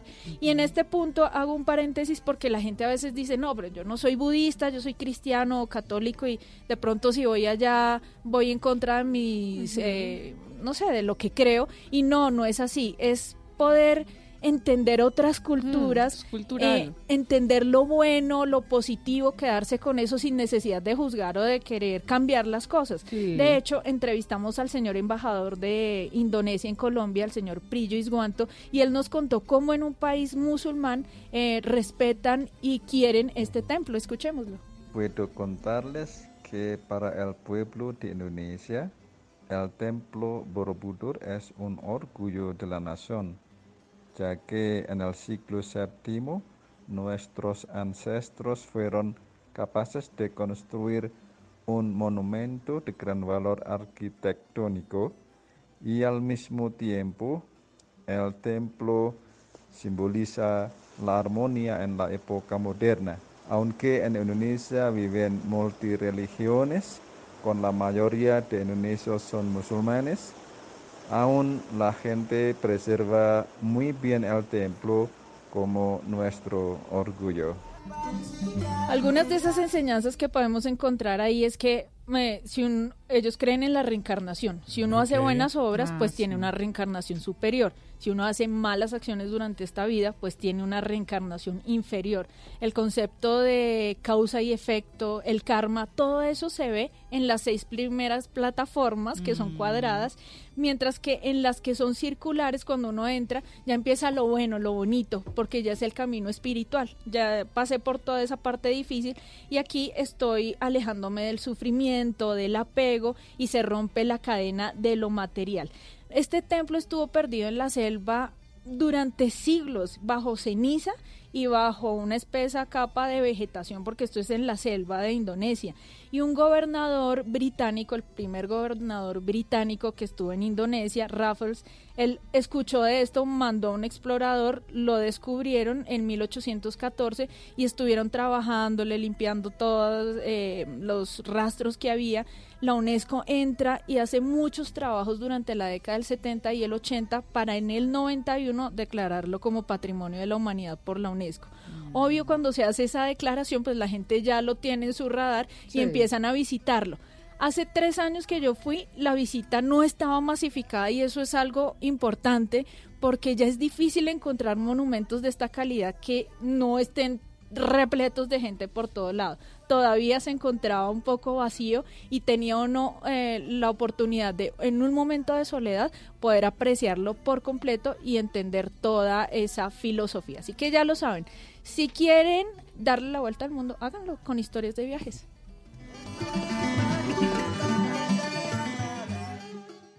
Estás escuchando Blue Radio, un país lleno de positivismo, un país que dice siempre se puede. Trae tus deudas de otros bancos y solicita ya tu compra de cartera del Banco Popular para tus tarjetas de crédito, con una tasa del 0.76% o del 0.80% mes vencido, del 1 de febrero al 31 de marzo. Con tasas así, tu dinero rinde más. Solicítala en nuestras oficinas o a través de la línea verde. Consulta condiciones en bancopopular.com.co. Banco Popular. Siempre se puede. Somos Grupo Aval, vigilado Superintendencia Financiera de Colombia. Tenga a la mano el número de los domicilios, acomode su almohada, prepárese para las ojeras y dele play a su serie favorita. En Maratoneando. I lost seven months of my life. Tell me I don't get a shot at some payback.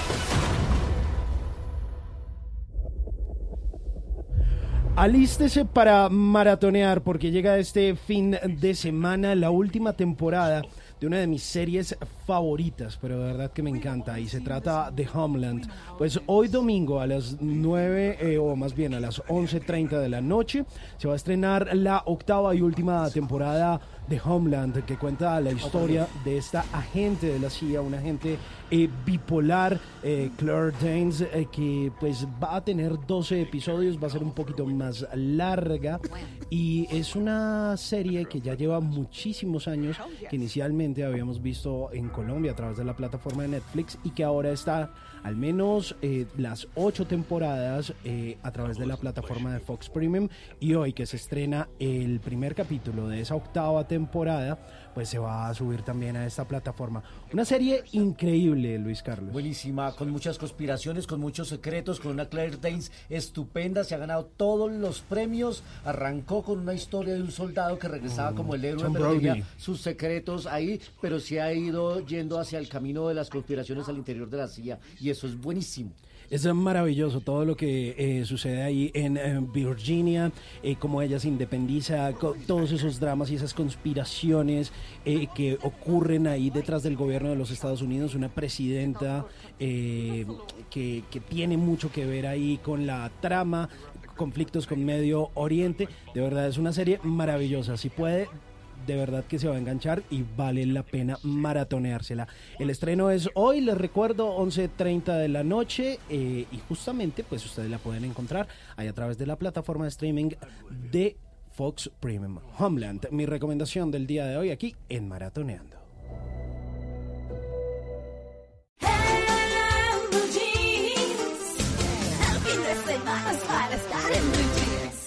En En Blue Jeans, esta es la máquina de la verdad. Bueno, Paulita, ¿qué tenemos hoy? María Clara, hoy tengo mitos o realidades sobre los antivirus en los computadores y el robo de datos. Ah, Uy, buenísimo. Sí, Bueno. señores. ¿Será mito o realidad que si le doy clic a un link que me envían en el correo, eh, me pueden robar mis datos Sí, personales? sí, yo ¿Es realidad. verdad? Sí, ¿Verdad? claro. Sí, ¿qué dice la máquina de la verdad? Es realidad. Es realidad, María Clara. Consultamos con Juan Alejandro Aguirre, él es ingeniero de ventas de Sofos y esto fue lo que nos dijo. Sí es posible comprometer la información personal a través de la recepción de links en mensajes de WhatsApp o en correos electrónicos eh, mediante un ataque de suplantación en el cual el link que abrimos creemos que es de una entidad de confianza, por ejemplo nuestra, eh, nuestro banco o alguna entidad gubernamental donde tengamos un usuario y un password. Estos sitios por lo general solicitan llenar información como nombre, teléfonos, correos electrónicos y poner eh, nuestro password anterior para vulnerar estos, esta, esta información personal. De esta forma, el atacante puede acceder a otras cuentas, cuentas de correo electrónico, eh, cuentas de redes sociales y también a nuestros sitios bancarios y hacer fraude eh, con la información que logró ser comprometida. Por favor, nunca respondamos solicitudes de información personal a No, los correos que nos lleguen o al WhatsApp. Bueno, mito o realidad, ¿los antivirus gratuitos sirven para no sirven para proteger nuestros equipos? Mm, Yo digo que si Sí, son pero no totalmente. Como No que no tanto. Yo creo que hay que pagar. ¿Qué dice la máquina de la verdad? es realidad. funcionan, pero, lo, pero va más por el lado que dice María Clara. O sea, funcionan para proteger una parte del equipo, pero se necesita quizás pagar eh, Mm. otro más avanzado para que lo proteja Claro. totalmente. Pero ¿qué dice Juan Alejandro Aguirre? Los antivirus gratuitos ofrecen una protección básica contra amenazas conocidas. Este tipo de tecnologías están basadas en motores de firmas, eh, por lo cual nos pueden proteger contra un tipo de malware, un tipo de ejecutable malicioso que ya se conozca con anterioridad, algunas horas o algunos días. En cambio, para amenazas avanzadas o amenazas de día cero, no son efectivos para protegernos, ya que aquí necesitamos otro tipo de tecnologías como redes neuronales de aprendizaje profundo o componentes anti-exploit que permiten detectar estas amenazas que no se han visto con anterioridad, que no están incluidas en soluciones gratuitas. Por favor, mantengamos actualizados nuestros antivirus en el computador, es lo Claro. más importante, ¿no? Es lo más importante. Buenísimo. Hasta aquí la máquina de la verdad. Drama, comedia, ¿La Roca es presidente? ciencia ficción, fantasía, Todo es posible. terror, suspenso, musicales. Y hasta esas cosas que no sabemos si son una cosa u otra porque uno llora, ríe y hasta se asusta y no se pueden clasificar. En Blue Jeans es hora de dar un vistazo a lo más reciente del cine. Entonces, ¿cuál es tu problema? Es medicada, ¿ok? Yo solamente alcancé a ser psicóloga y me acaban de quitar la licencia. Historia de una psicóloga en crisis, después de dos divorcios y vivir una temporada en México, regresa a su país y a su casa de infancia donde se va a encontrar con su tía, una ex monja que ha convertido un gran, una gran mansión en un colegio. Y ella encontrará ahí el sentido de su vida. Es la historia de Bendita Rebeldía, una película colombiana de una directora que se llama Laura Pérez, es una nueva directora, esta es su ópera prima, su primer largometraje. Eh, ella es economista, también estudió periodismo, pero ha sido muy inquieta también con el tema de la narración audiovisual y se metieron en esta aventura de hacer una película que explora el tono del humor, pero desde otra perspectiva y con otros ojos. Y hablamos nosotros aquí en Blue Jeans con Laura García y con Luna Baxter, que se- son las protagonistas Ay. de esta película, justamente hablando del trabajo de la directora y que las animó a participar en la primera película de Laura Pérez que se llama Bendita Rebeldía. Desde el comienzo me parece una persona que está llegando al cine colombiano desde un balcón distinto, desde una gradería diferente. Eso me gustó, me gustó también del guion. Y creo que, como dices, es, es la ópera prima de, de Laura, que es una chica muy joven, eh, pero, pero muy valiente para, para, para hacer esto. Eh, entonces creo que se combinaron esas dos y hubo un diálogo desde el primer momento y logramos un equipo muy chévere y aquí está el resultado. Este 13 de febrero se estrena la película, es jueves de estreno, jueves 13. El, jue- el 13 es para muchos el número de la buena suerte, así que esperemos que le vaya muy bien a este estreno nacional. Y mi segundo recomendado, que también llega esta semana, nos lleva a la guerra de Afganistán.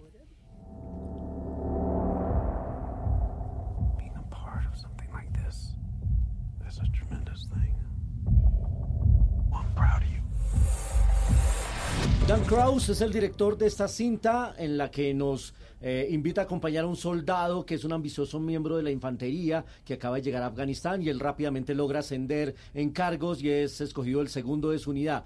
Pero cuando él es testigo y se da cuenta que su pelotón está, man- está matando civiles inocentes, porque eso sucede en la guerra, lo que algunos llaman el daño colateral, pero cuando eso se convierte casi que en una práctica no consentida, pues él se va a encontrar el dilema, denuncia a sus compañeros poniendo en peligro su vida o prefiere el silencio cómplice. Esa es la historia que nos trae Escuadrón de la Muerte, una película bien contada, bien narrada y con un tema muy actual que sigue generando historias, el tema de la guerra en Afganistán. Dos de los escenos que llegan esta semana a la cartelera y recuerden que esta noche son los premios Oscar y en arroba soy cinefanático vamos a estar comentándoles paso a paso lo que sucede en la gala del Teatro Dolby.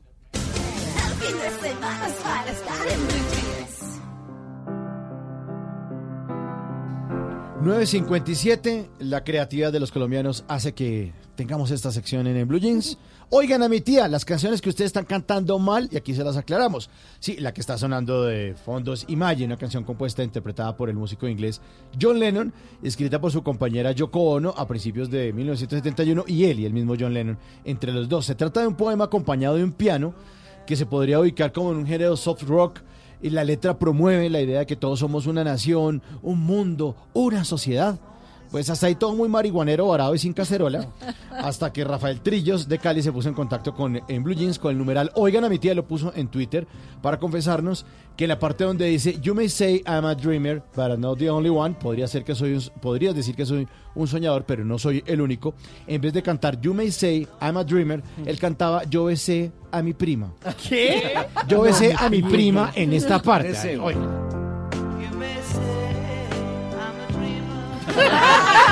Oiga. Sí, óigala. Yo besé a mi prima. A ver, óigala, óigala, óigala. Bueno, pues sí, sí, sí, tiene razón, tiene razón. Somos muchos los que hemos besado a nuestras primas, pero yo lo he hecho, sí, Ma- María Clara, por la paz del mundo. Por la paz, sí, yo lo he hecho por la paz del mundo. Mauricio, a propósito de John Lennon, un día como hoy, un 9 de febrero de 1961, los Beatles se presentaron por primera vez en la caverna, en la Sí. The Cave, el famoso bar allá en, en Liverpool. ¿En Liverpool se ha besado a su primo? No. Oigan a mi tía, oigan a mi tía. Sí, reconoce esta canción de Daddy Pero Yankee. por supuesto. Pose, uno de los grandes éxitos del Cangri, el King Daddy, el Daddy Yankee, you know, como, hey, you know, Hey, you know what I mean, ya tú sabes cómo es, papi. Ya ven para atrás, papi, eso. Este fue el segundo sencillo promocional y el primer sencillo oficial de la banda sonora de la película Talento de Barrio, un álbum lanzado por Daddy Yankee, que también actuó en esa película, en Talento de Barrio, en el 2008. Pues Mario Cerón de Bogotá se puso en contacto con el Blue Jeans, se puso con el numeral Oigan a mi tía para contarnos ahí en Twitter que en la parte donde dice pose, pose, pose, pose, que es el nombre de la canción, eh, Mario cantaba mozo, mozo, mozo, mozo, mozo. En esta parte, ahí va. ¿Sí suena mozo? Ay, podría ser. Sí.